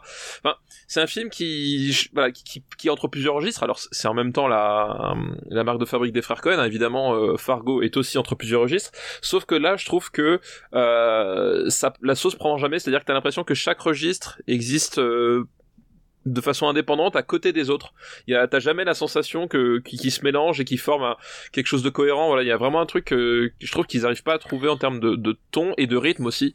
Euh, le film, je le trouve vachement apathique, alors que pour le coup, il dure qu'il dure moins de deux heures, hein, mais je trouve vraiment vachement apathique pour euh, pas grand chose. Enfin voilà, il y a un. Je suis d'accord avec toi. Il y a un truc, voilà, je sais pas trop ce qu'ils ont voulu faire, Pour quoi. moi, le film est vraiment porté par par ses acteurs en fait.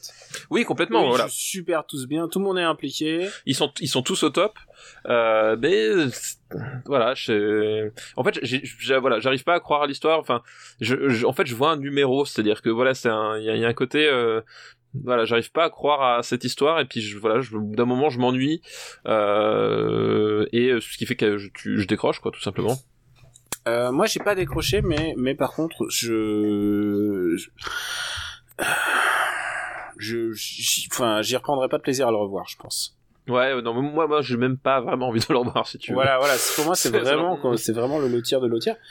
Euh, le truc, c'est que euh, et, et en plus, j'ai même pas vraiment plus d'affect que ça pour l'original, en fait. Euh, oui c'est pareil ouais ouais. C'est vrai Euh, que son doigt pour un shérif c'est pareil bon, c'est t'as film. t'as John Wayne avec un, un œil euh, un œil patché, c'est toujours cool à voir, mais voilà un John Wayne qui rend hommage à John Carpenter c'est toujours toujours appréciable. Euh, je trouve même que Ellie Stenfield est même meilleure que la, la, la- alors c'est ça le truc c'est que ce film euh, si, si, si le gamin si la gamine n'est pas n'est pas n'est pas au top le, le, le film ne tient pas en fait. Et euh, Ellie Stenfield est super elle, vraiment elle est vraiment très très convaincante mais comme c'est toute une, une génération de, de, de petits acteurs géniaux euh, que les États-Unis nous offrent quoi ils ont vraiment un- ça c'est vraiment la force du cinéma américain c'est qu'ils ont toujours un vivier de comédiens extraordinaires et elle tu vois déjà qu'elle sait jouer la comédie qu'elle est à fond dedans Bah, tu, ouais, ouais. Bah, c'est- c'est- c'est c'est- c'est littéralement la gamine que croise euh, DiCaprio dans Once Upon a Time in Hollywood. c'est vrai ça me fait penser à ça à chaque fois. euh, c'est oui c'est ça c'est la gamine qui a, euh, oui oui elle dit et qui lui- et qui lui fait t'as très bien joué Ouais, c'est exactement. c'est le meilleur, le meilleur compliment qu'il puisse prendre dans sa vie exactement. Euh, où est-ce qu'on va classer euh, True Grit Est-ce que on voilà on respecte sans sans entrain? On, voilà, sans enthousiasme. Euh, C'est mieux que Men in Black 3. ah ouais ouais bien Oui, sûr tu ouais. vois, déjà, je, je- voilà, je, je mais pose tu vois je vois pas ça au-dessus de je vois ça au-dessus de Bohemian Rhapsody Ouais. Mais pas au-dessus de... Je vois pas ça au-dessus de Zero Dark Thirty, moi. bah ok au-dessus de Real Steel voilà Ok, bah voilà. True Grit je ne sais pas s'il y a un titre français mais voilà Non, non, il s'appelle True Grit en français. Qui est le titre, euh, d'ailleurs, euh, du roman, je pense. Enfin, en tout cas, c'est le titre du euh, du euh, du film original. Donc, je pense que voilà, ils ont voulu le garder. Le deuxième film de cette liste est un autre film qui s'appelle Elysium et ça va être tout un twist de parler d'Elysium sans parler du film précédent. Euh, Oui, euh, Parce qu'on l'a pas vu, on, on en a pas parlé, non on en a, on en a pas, on en a pas parlé. Ah, Ah. décidément. Attends, excuse-moi. T'es là Je suis là. Deux secondes, je vais chercher un truc. Vas-y, bah attends alors. Euh, je vais, j'ai retrouvé la phrase que je disais. Et euh, ça va être coton de parler d'Elysium sans parler de bah, du film précédent qu'on n'a pas classé, je crois. C'est ça qu'on n'a pas classé. Euh, voilà, donc c'est un film euh, réalisé par Neil Blomkamp, euh, qui est un réalisateur sud-africain. Euh, il n'y en a pas non plus énormément des réalisateurs euh, sud-africains. Et c'est un film de science-fiction. Euh, voilà, qui globalement reprend Gun. Euh, puisqu'il y a cette idée que euh, les, riches vivent dans une cité euh, dans le ciel, donc qui s'appelle E- Elysium, euh, et que euh, en dessous de, la cité il y a une décharge à ciel ouvert où vivent les pauvres. Et notamment Matt Damon que alors, je sais plus il est quoi il est il est ouvrier quelque chose comme ça. Enfin voilà c'est un un col bleu en tout cas. Ça c'est une certitude. Ouais, c'est un mec d'en bas, puisque le, toute la théorie c'est qu'il va aller vers le haut. Voilà toute la théorie donc c'est pour ça que je parlais je disais que ça ça ça, ça reprend Gun parce que c'est euh, bah, c'est c'est directement le, le le principe de, de Gun au moins sur le sur le sur le début Et, euh, et voilà, du coup, les, les types d'en haut, donc euh, ils ont le, ils ont tout, ils ont, euh, ils ont l'argent, ils ont le confort, et ils, Ils, ont, ils ont la sécu surtout. et c'est ça, ce que je veux dire, et ils ont surtout la sécurité sociale, euh, puisque c'est, ce film est un plaidoyer pour la sécurité sociale universelle, celle, celle-là même qu'on essaie de nous enlever actuellement en France en nous répétant longueur d'année qu'il y a un déficit et que c'est pas bien, que ça devrait gagner de l'argent. Voilà, et bah du coup, ce film-là essaye de, de, de, de nous dire que la sécu, bah c'est- ça peut être pas mal en fait pour que les gens vivent mieux. Ouais, bien sûr. à d'autres. Euh, et alors du coup par contre je ne me rappelle plus euh, le comment du pourquoi Alors, en je fait. crois que si je me souviens bien, lui, il est empoisonné par un truc. Ah oui c'est ça voilà exact. Et il a plus que quelques jours pour aller, euh, bah, pour aller, euh, pour aller- atteindre Elysium pour se pour Voilà. avoir les soins quoi. Ouais. Effectivement, c'est ça. Et euh, et alors je sais plus pareil de fil en aiguille à un moment donné il y a euh, Jodie il- Foster qui est la, qui est la boss. ouais qui est la grande méchante en fait. Mhm. Il y a euh, comment s'appelle Will Fischner aussi qui est aussi un, un salaud de riche euh, à tel point d'ailleurs et j'ai jamais compris, trop compris pourquoi pourquoi est-ce qu'ils ont tatoué le R I C H donc riche sur la sur le visage? Je sais pas. Il y, a, euh, il y a beaucoup de trucs que je me suis posé, de questions que je me suis posées en regardant le film, notamment le, le pourquoi. ouais, parce qu'en fait, à un moment donné, et je ne sais plus exactement pourquoi le déroulé, c'est- bon, ça, ça peut poser problème euh, sans doute aux fans du film, mais il se, euh, il se retrouve accaparé d'un, d'un exosquelette, euh, puisque je crois qu'il il est blessé, il peut plus utiliser son corps, quelque chose comme ça. Enfin, il y a, il y a un truc, je sais plus Oui, exactement donc il quoi. prend un exosquelette vers le fin, quoi. Voilà, il prend un exosquelette pour l'aider à, à continuer et globalement il va blaster son son chemin vers le vers l'Elysée euh, à coup de flingue quoi. Voilà, t'as résumé le film. Et, et à la fin, il va mourir parce que parce que c'est écrit, euh, c'est écrit dans son Parce, que c'est tragique. parce que c'est tragique, voilà. Voilà, il parce que c'est tragique.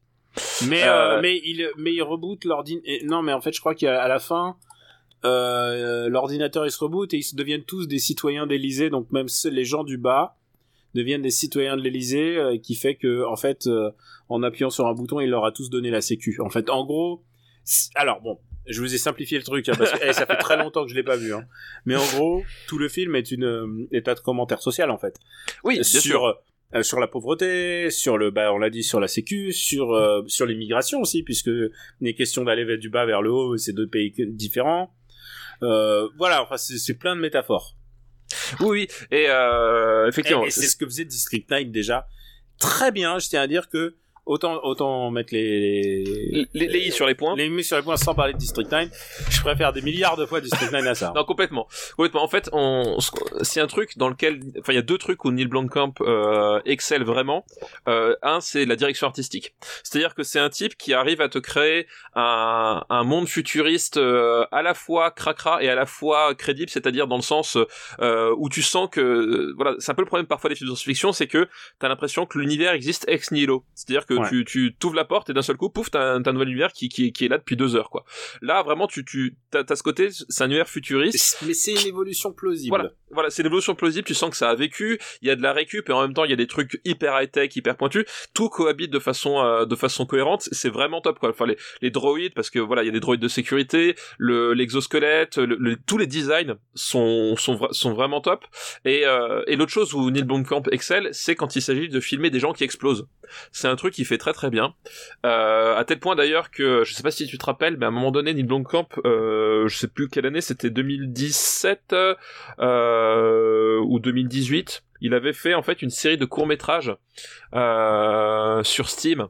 Euh, Ah, je me souviens de ça. Et comment ça s'appelait déjà? Ça s'appelait, euh, euh, je ne sais plus comment ça s'appelait. Enfin bref, Ah, je il a, plus t'aider. Moi, tu sais, Steam, j'ai un compte depuis pas longtemps.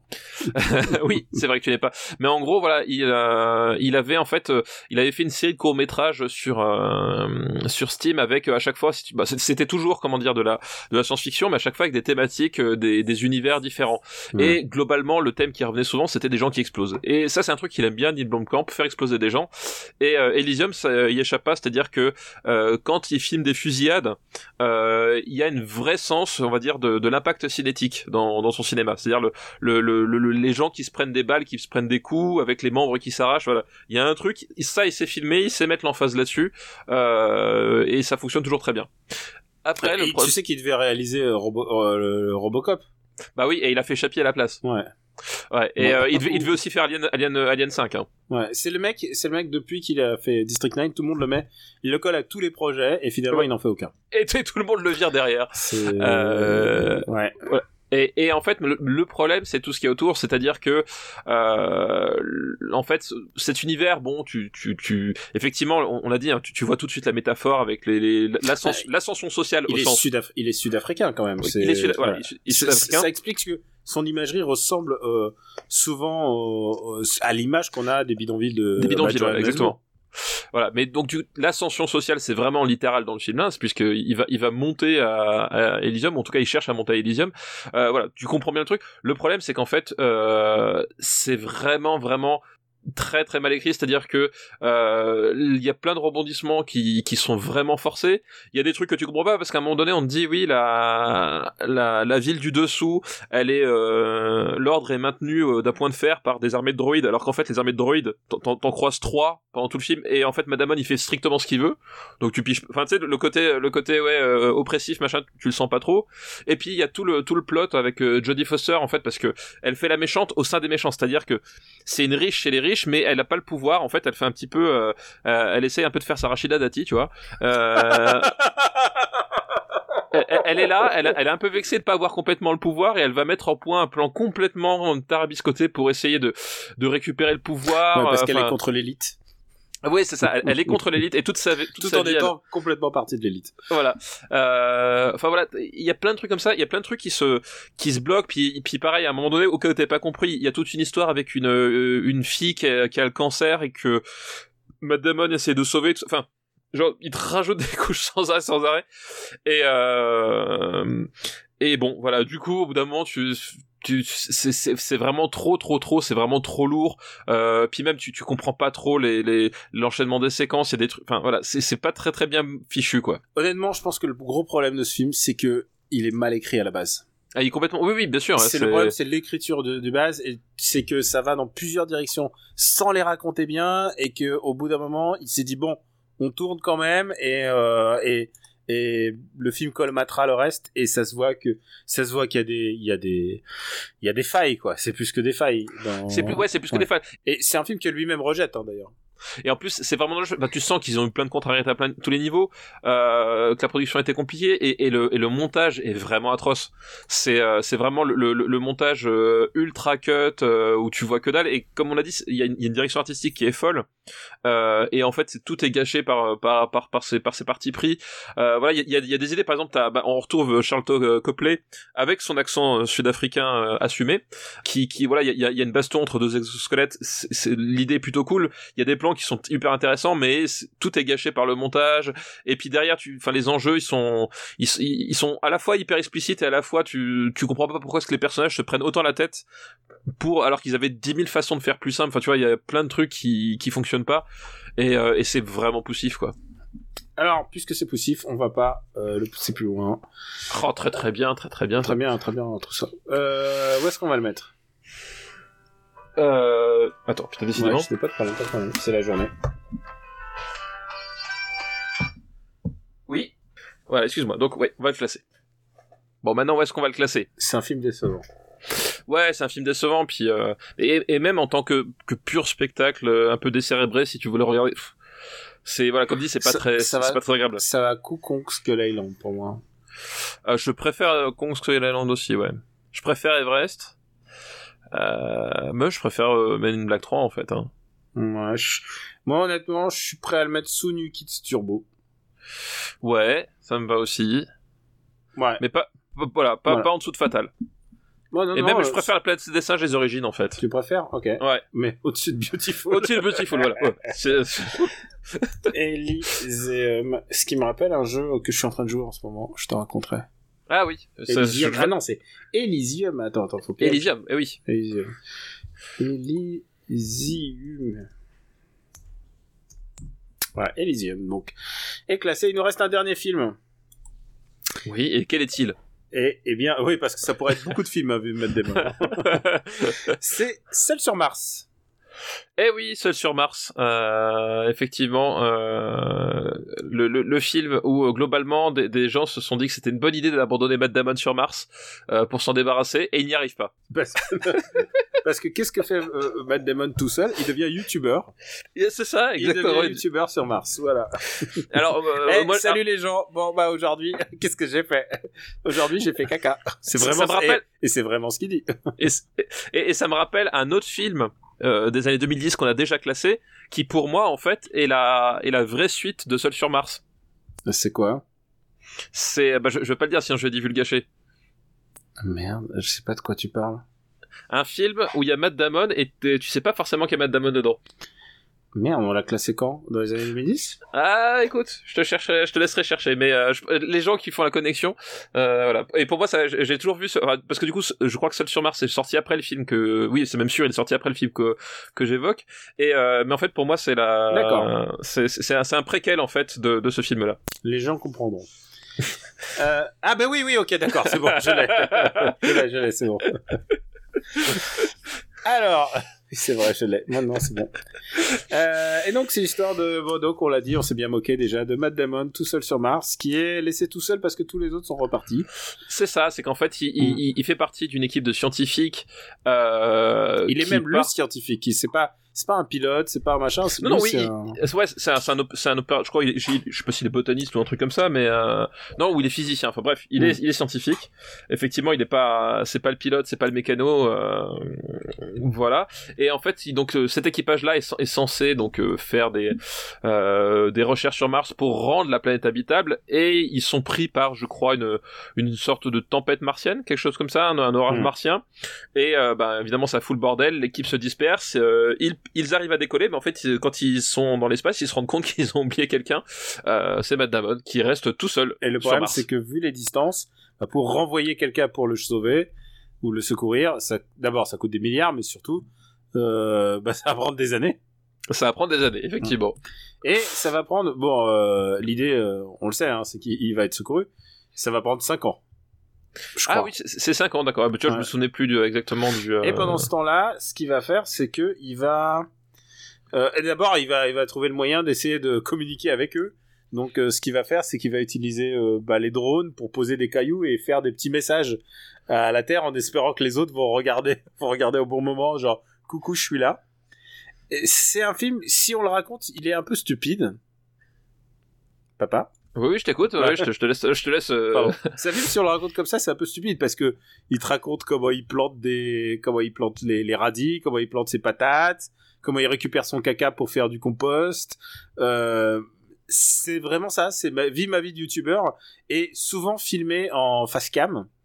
Il y a un truc, mais alors là j'ai l'air de me moquer, mais il y a un truc que j'aime beaucoup dans ce film, c'est la production value et encore une fois, euh, c'est le cas des de quasiment tous les films de Ridley Scott, puisqu'on a, bah oui. a oublié de dire que c'est de Ridley Scott. C'est un film de Ridley Scott. Effectivement, euh, ne, ne serait-ce que ben le, les paysages. C'est super, c'est super. Les, les, paysages martiens en fait. Euh, je, je sais plus dans comment euh, comment est-ce qu'il les a il les a tournés parce que c'est des mélanges de de, de tournage euh, de tournage en, en extérieur et de d'images de, de, synthèse. Euh, mais effectivement, la, la production value, euh, voilà, le, le, design globalement est, est, vraiment top. Il y a des, il y a des plans assez, assez, assez fous. La combinaison de Matt Damon me fait penser à celle du Capitaine Flamme et je peux vous dire que ça c'est plus 10 places. Plus 10 places dans le classement. Euh, exactement. Il y a non, il y a, il y a un vrai truc et surtout en plein de comédiens. Euh, bah, il y a plein de comédiens et notamment bah, notamment Jessica Chastain. Voilà. Il y a Jessica Chastain, il y a Kristen Wiig. Attends, faut que je le prenne la liste. Il y a, il y a Kate Mara. Il y a Kate Mara, il y a Jeff Daniels, il y a Michael Peña, il y a Sean Bean. Ah oui, il y a Sean Bean. Et je crois qu'en plus il meurt pas. Euh, désolé de, de révéler le, le, le, twist, mais il meurt a, pas, je crois. Et en plus, il y a tous les, les gens que tu commences à connaître parce que tu les vois dans d'autres séries. Genre, il y a Donald Glover, il y a Mackenzie Davis, euh, et puis il y a tout, il y a, il y a tous les ce que j'appelle les alumni de, de Marvel. Sébastien, Sébastien Stan, Benedict Wong, Chiwetel Ejiofor. Tous ces mecs-là qu'on a vus dans les films Marvel, c'est ça. sont tous plus, Exactement. plus des acteurs chinois parce que c'est une coprode chinoise. Faut voir qu'en fait que le le comment s'appelle le prisme euh, du film c'est raconter cette histoire en essayant d'être euh, d'être crédible. C'est-à-dire que euh, c'est on va dire que c'est de la c'est de la low science-fiction dans le sens où euh, t'as pas de pistolet laser t'as pas de truc comme ça. Et tout le truc et je trouve que c'est l'intérêt du film c'est là où, c'est intéressant c'est que en fait Matt Damon va réussir à s'en sortir parce que c'est un scientifique et qui fait confiance dans sa, euh, il fait confiance en la science en fait. c'est, ça paraît con à dire, mais en fait tu te rends compte à posteriori que c'est un, c'est un, c'est un vrai, euh, un vrai credo, euh, un vrai credo aujourd'hui. C'est pas mal ça. Hein ouais, c'est, pas tu, mal. Tu découvres que la Terre est pas plate et tout. C'est, voilà, c'est, ce genre de truc. C'est. Euh, mais en fait voilà il va faire confiance à la science et, euh, et, et, justement et tu vas le voir euh, apprendre des disciplines qui sont pas forcément la sienne au, au départ euh, parce qu'il a l'esprit scientifique parce qu'il a la rigueur scientifique euh, avec avec les essais les expériences les, les choses comme ça. Et en fait il va réussir à, à terraformer son petit bout de de, de, de, de planète Mars où, où, il est isolé pour pouvoir y vivre pour pouvoir planter ses, ses carottes et ses navets. Et ça je trouve c'est un nom qui, qui, est assez intéressant parce que justement voilà il y a ce côté bah, y a cette phrase que moi je, moi je la trouve géniale c'est quand il dit I'm gonna science the shit out of it euh, quand il dit voilà c'est c'est c'est en fait je, je vais je vais m'en sortir euh, grâce à la science je trouve la, la phrase assez géniale et c'est c'est ça en fait l'esprit du film quoi. Et il est sympathique. Enfin, Oui. même s'il est énervant parce qu'il est toujours en face cam. Mais coucou, salut les filles, je, je vais vous faire l'unboxing de ce que j'ai planté aujourd'hui. c'est un peu ça. hein. Je veux dire, il est, il est un peu agaçant, mais il est charmant. oui c'est ça il est il est charmant Et il est t'as envie qu'il sympathique s'en sorte. Et bah oui, t'as envie qu'ils s'en sortent. Sur, surtout, t'as d'autant plus envie qu'ils s'en sortent que il y a un montage par. En fait, il y a un, mon- il y a un triple montage parallèle puisqu'il y a Matt Damon, il y a l'équipage euh, de son vaisseau, Qui est sur Et- leur tour. Voilà, qui est sur leur tour, et il y a la NASA qui euh, globalement se dit que euh, on peut aller, on peut le laisser crever, c'est pas très très grave. Et euh, justement, comme il, comme il y a ce, comme il y a ce, ce, t'as ce, ce, ce montage parallèle sur, euh, bah, finalement ses supérieurs qui, qui, qui l'abandonnent, lui ça le rend d'autant plus sympathique que il, il se bat littéralement pour planter des carottes quoi. Et, euh, et forcément, t'as- t'as- ça, ça déclenche de la sympathie pour ce, pour ce type-là. Ouais, il devient, il devient un streamer de l'espace. Il vient streamer de l'espace. Est-ce que tu voilà. aimes ce film? Écoute, je le trouve, euh, je le trouve sympa. Euh, pour moi, il a deux défauts, c'est que je le trouve un poil long pour pour ce qu'il a à raconter, c'est-à-dire que Il fait plus de Euh, deux heures, ouais. ouais, euh, gl- globalement en fait, euh, bah tout le trip, euh, je plante des carottes et tout. Bon, je sais pas si c'était la peine de passer autant de temps dessus. Euh, voilà. Et puis surtout, je je, je trouve Mais il a la... aussi des coups durs. Moment, il y a la bâche qui se pète et tout. Oui, voilà, ouais. Bah, ça, c'est, euh, comment ça... Et quand tu parlais de Tom Hanks, je vois tout à fait, puisque c'est Castaway, en fait. Bah oui, exactement. C'est, c'est le Castaway Tom de sur Mars. de, de l'espace. Euh, et euh, donc voilà, il y a ça. Et puis, euh, en fait, je déteste la fin. Je, trouve la- parce que tu l'as dit, on s'en doute depuis le début. Évidemment, il va être secouru. Et en fait, je trouve l'opération de sauvetage pour le sauver euh, vraiment complètement nulle en fait. C'est, le moment où justement en fait t'as passé tout le tout le film à, à, à voir un mec à, à, à- ah ouais, comment est-ce que je vais condenser les gouttes d'eau pour obtenir un litre d'eau pour pouvoir arroser mes carottes? Et puis d'un seul coup sur sur les 20 dernières minutes on, euh, on, on- on pète le slip et on fait une opération de, de sauvetage qui a une chance sur 14 milliards de réussir et ils y arrivent quoi. Et, et ça l'ai fait non non non je ai pas plus le côté je suis catapulté enfin c'est c'est ok je, je vois ce que tu veux dire mais en fait dans, dans les faits euh, ça jamais ça marche et pourtant là, là ça marche. Et ça m'a et ça m'a sorti le film parce que justement c'est pas le postu- enfin c'est pas ce que je suis venu voir quoi. T'aurais un film avec euh, Vin Diesel dans l'espace t'aurais tu m'aurais mis ça ça m'aurait moins choqué. Là le problème c'est que c'est pas ce qu'on monte pendant deux heures et pendant les 20 dernières minutes euh, je suis censé l'avaler bah ça, ça passe plus. On peut dire que c'est un Ridley Scott mineur?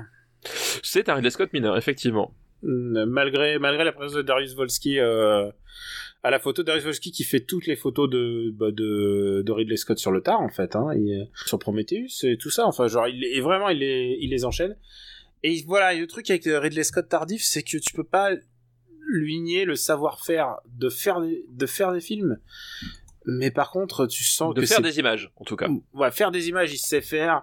Et faire des images avec de beaux décors, faire des images avec des beaux costumes, ça, il sait faire. Mais euh, c'est pas toujours super intéressant. Oui, non, c'est ça. C'est effectivement, euh, c'est pas toujours très intéressant. Et, je crois qu'en fait, il a, c'est un problème qui, qui développe depuis euh, depuis un paquet de films, même depuis bah, Gladiator. On avait abordé euh, quand on parlait de Gladiator, c'est que euh, Ridley Scott, en fait, tu je, il n'arrive plus ou il ne sait plus ou il n'a plus envie, je ne sais pas, il, n'arrive plus à raconter des histoires en fait.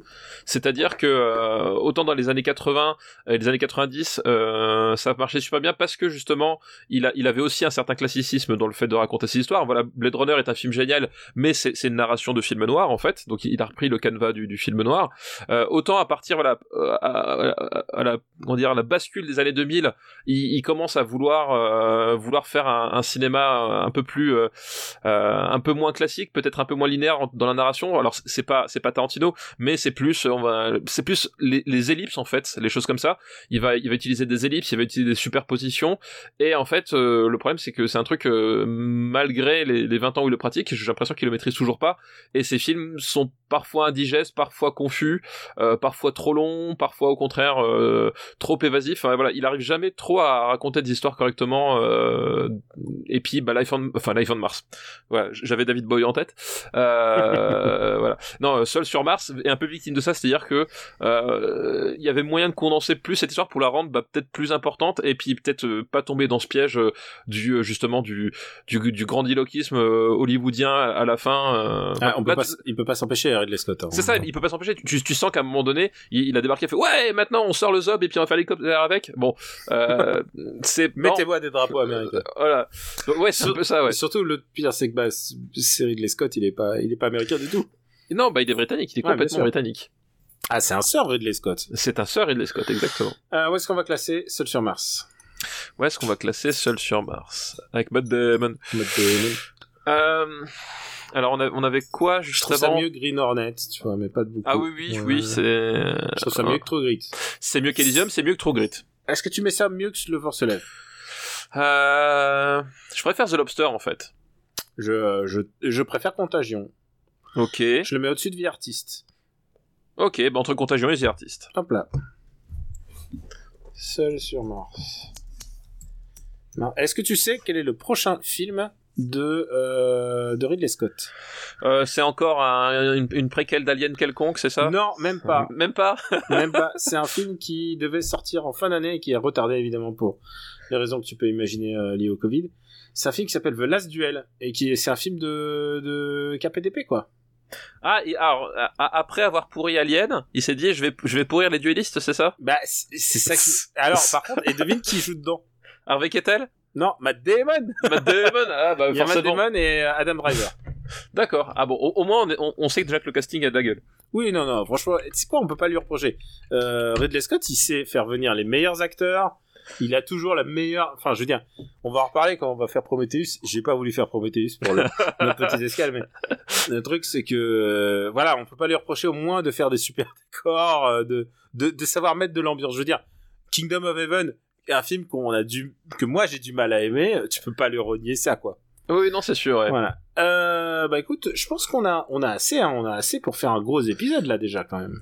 On a assez pour faire un gros épisode, mais euh, La prochaine fois, allez, euh, juger vendu, la prochaine fois qu'on parle des 2010, c'est, ça sera l'année prochaine. ce sera l'année prochaine, c'est vrai. Et alors, qu'est-ce qu'on va faire en prochaine décennie? Eh ben écoute, euh, si on passait par les années 80, Je pense que ça serait judicieux. Donc, vous pouvez nous envoyer vos listes pour les années 80. On les attend. Et puis, euh, vous me renvoyez aussi vos disques qui sont pas passés aussi. C'est aussi possible de, de faire ça, de me rappeler euh, au beau souvenir des, des listes. Je les attends. C'est sur super, supercinébattle à gmail.com. Et bah, je suis sûr que t'as une reco.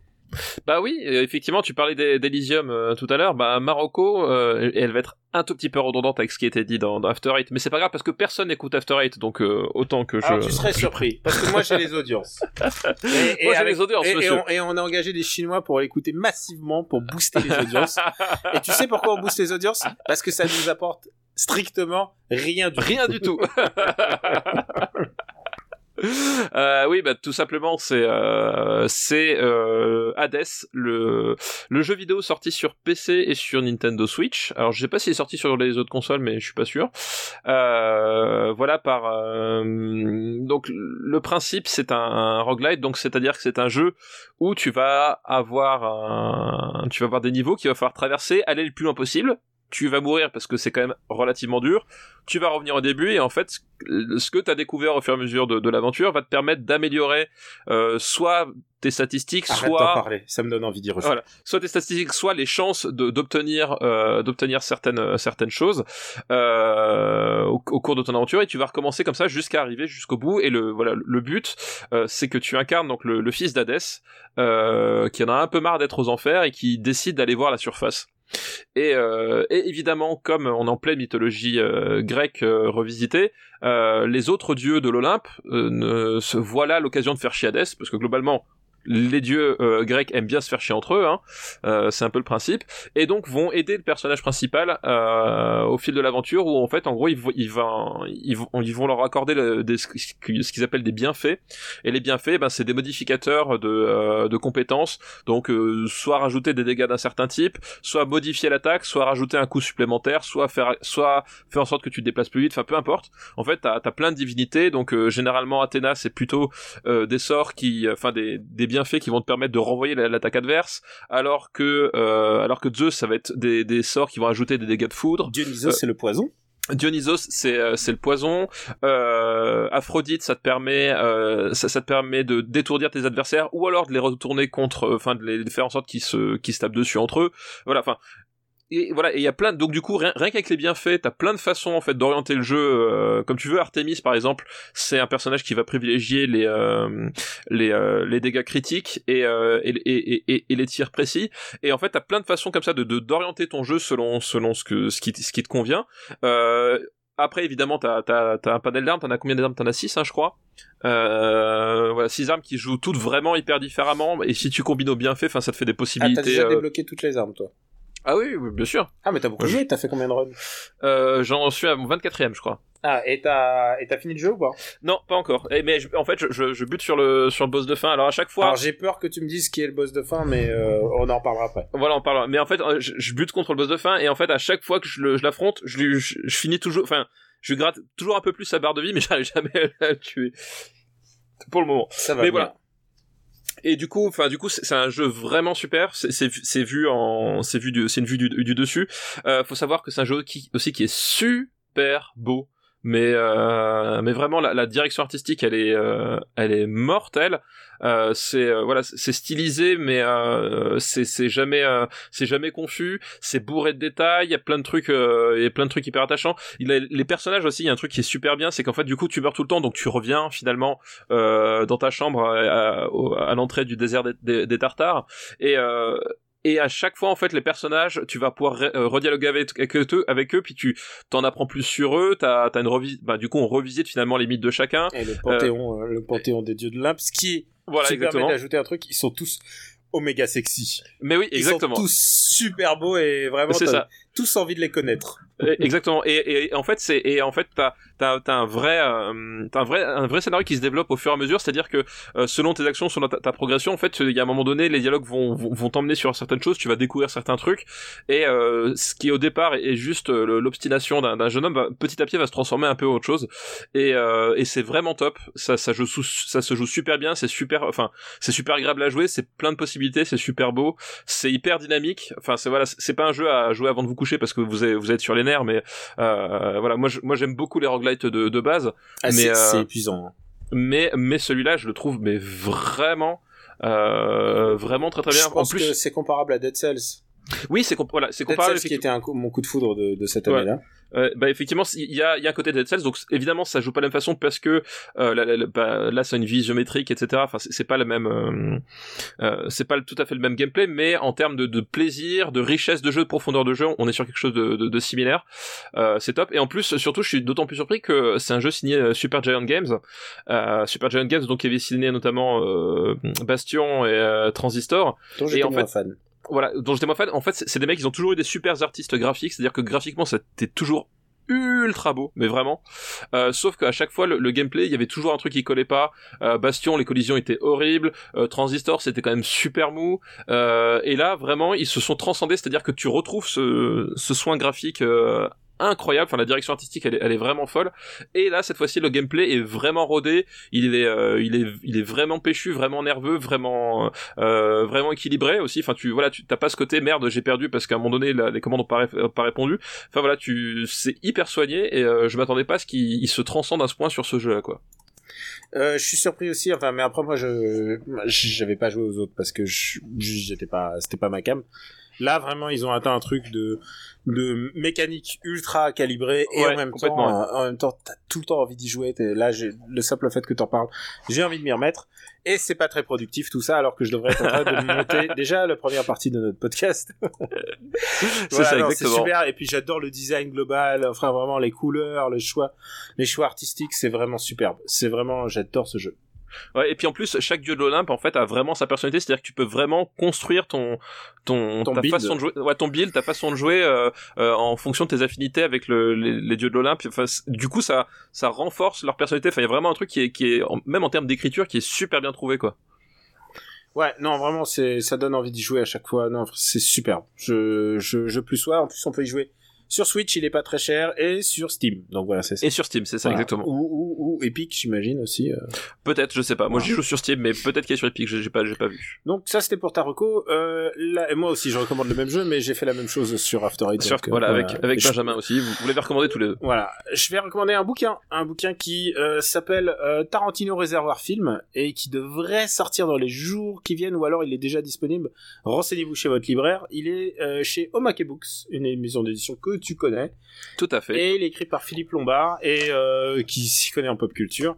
Et c'est un film assez rigolo. Euh, c'est un film. C'est un bouquin assez rigolo puisque euh, il référence en fait et il il parle des films dont Tarantino s'est inspiré. Donc il fallait bien euh, combien de pages Combien de pages? Oui, beaucoup de pages à mon avis. il, y a, il y a 280 pages euh, format cartonné. Et euh, ça parle ouais au moins de 200 films. Donc évidemment ça parle de nouvelles vagues, mais ça parle aussi de films chinois, de l'âge d'or Hollywood, du western, de, de du western spaghetti, de la Black Spo, euh, du Jidaigeki. Enfin ça parle de tous ces films là. Donc si vous aimez euh, si vous aimez si vous avez aimé Super Ciné Battle et que vous aimez Le Grand Silence, Lady Snowblood et, euh, et bien sûr Sergio Leone, euh, voilà, vous pouvez retrouver. C'est un bouquin qui devrait être sorti, qui devrait être sorti dans les jours qui viennent. Je vous le recommande euh, franchement. C'est c'est toujours c'est toujours cool de voir les c'est ça qui est bien avec euh, Tarantino c'est qu'il pourrait nous alimenter pendant des années en fait. C'est clair, clair, je pense que Tarantino pourrait faire un super ciné battle à lui tout seul en il fait. il pourrait faire un super ciné battle à lui tout seul il pourrait faire tu sais quoi quand on écoutait les, la bande son de Kill Bill je me souviens à l'époque on se disait mais il peut arrêter de faire des films qu'il nous fasse juste des playlists en fait. C'est clair. Donc voilà c'est un chouette bouquin et euh, je vous le recommande. Et, eh bah écoute, ouais, je, je, je l'avais effectivement dans mon dans mon communicateur euh, aussi, et j'ai hâte de, de, de, le lire. Et je crois qu'on est tout, on est bon pour aujourd'hui, mon gars? On est bon pour aujourd'hui, tout à Alors, fait. Alors, euh, bah, Super Ciné Battle, c'est un podcast que vous connaissez, qui est disponible sur supercinébattle.fr et sur toutes les applis de podcast dédiées. Vous pouvez retrouver la master list sur le site dédié et puis bien sûr. Euh, en parler autour de vous, c'est le plus important. Euh, on, est, on, on, fait, on fait un podcast de cinéphile cool. On, on voilà, c'est-à-dire on, on aurait pu être deux experts, vous avez que nous. Il va falloir. c'est ça, il y, a que ça en magasin. Il va falloir se suffire de nous, mais on essaie de le prendre avec légèreté et en même temps euh, bah, de dire nos opinions qui sont parfois tranchées, parfois avec lesquelles on peut ne pas être d'accord. Et je sais très bien que tous les fans de Speed Racer le savent. À chaque fois que tu ouvres la bouche, c'est un peu de un peu de crime contre le cinéma que tu fais. Oui, tous les tous les deux, vous êtes vous êtes là en train de pester. Je vous entends à chaque fois. Connard. non, mais de toute façon, que, que vous soyez d'accord ou pas, euh, rappelons-le, ce, ce n'est pas important, puisque euh, le, marbre. Le, voilà, puisque le marbre existe. Euh, ce, le, le, principe même de ce podcast, c'est que c'est la vérité ultime. Donc, vous avez le droit de pas être d'accord avec la vérité. Mais ça, non, ça n'empêchera pas la vérité d'être la vérité. C'est ainsi. Voilà. Faut vivre avec les gars, les gars. Voilà, c'est tout. Donc c'est fini pour les années 2010. C'était une escale de trois épisodes, une trilogie. Et euh, bah, on, ça. on lui donne rendez-vous euh, bah, en 2021. Et euh, l'épisode prochain, on reprend les années 80. Et euh, j'espère qu'on va bien s'amuser. On se, on se part toujours bien avec les années 80. Les années 80, il y a toujours moyen de bien se marrer quand même. On vous embrasse très fort. Et euh, bon, on n'a pas dit où on peut te retrouver, mais c'est pas la peine. Tout le monde sait, on peut nous retrouver. On le dira l'épisode prochain. C'est ça, voilà. Revenez l'épisode prochain pour savoir où est-ce qu'on est. Mais je remercie en attendant les patriotes. Patreon.com slash RPU. Merci à tous de, vous, de nous soutenir. Euh, bah, ça nous aide franchement, notamment bah, pour faire toutes ces petites recos et euh, bah, pour maintenir la lumière allumée. On vous embrasse très fort et on vous dit à très très très bientôt. Ciao. Ciao à tous, merci.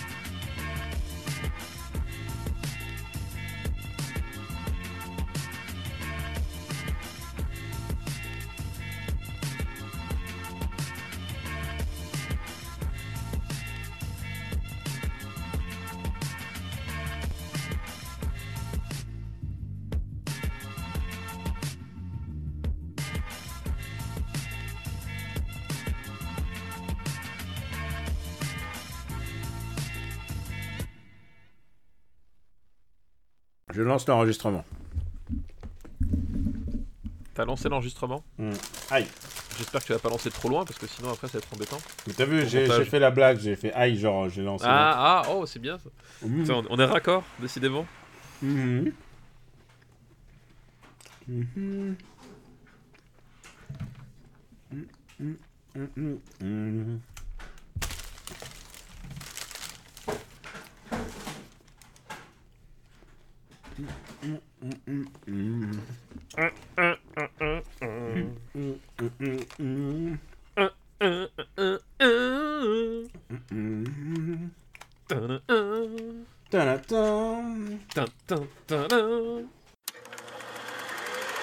Une production RPU.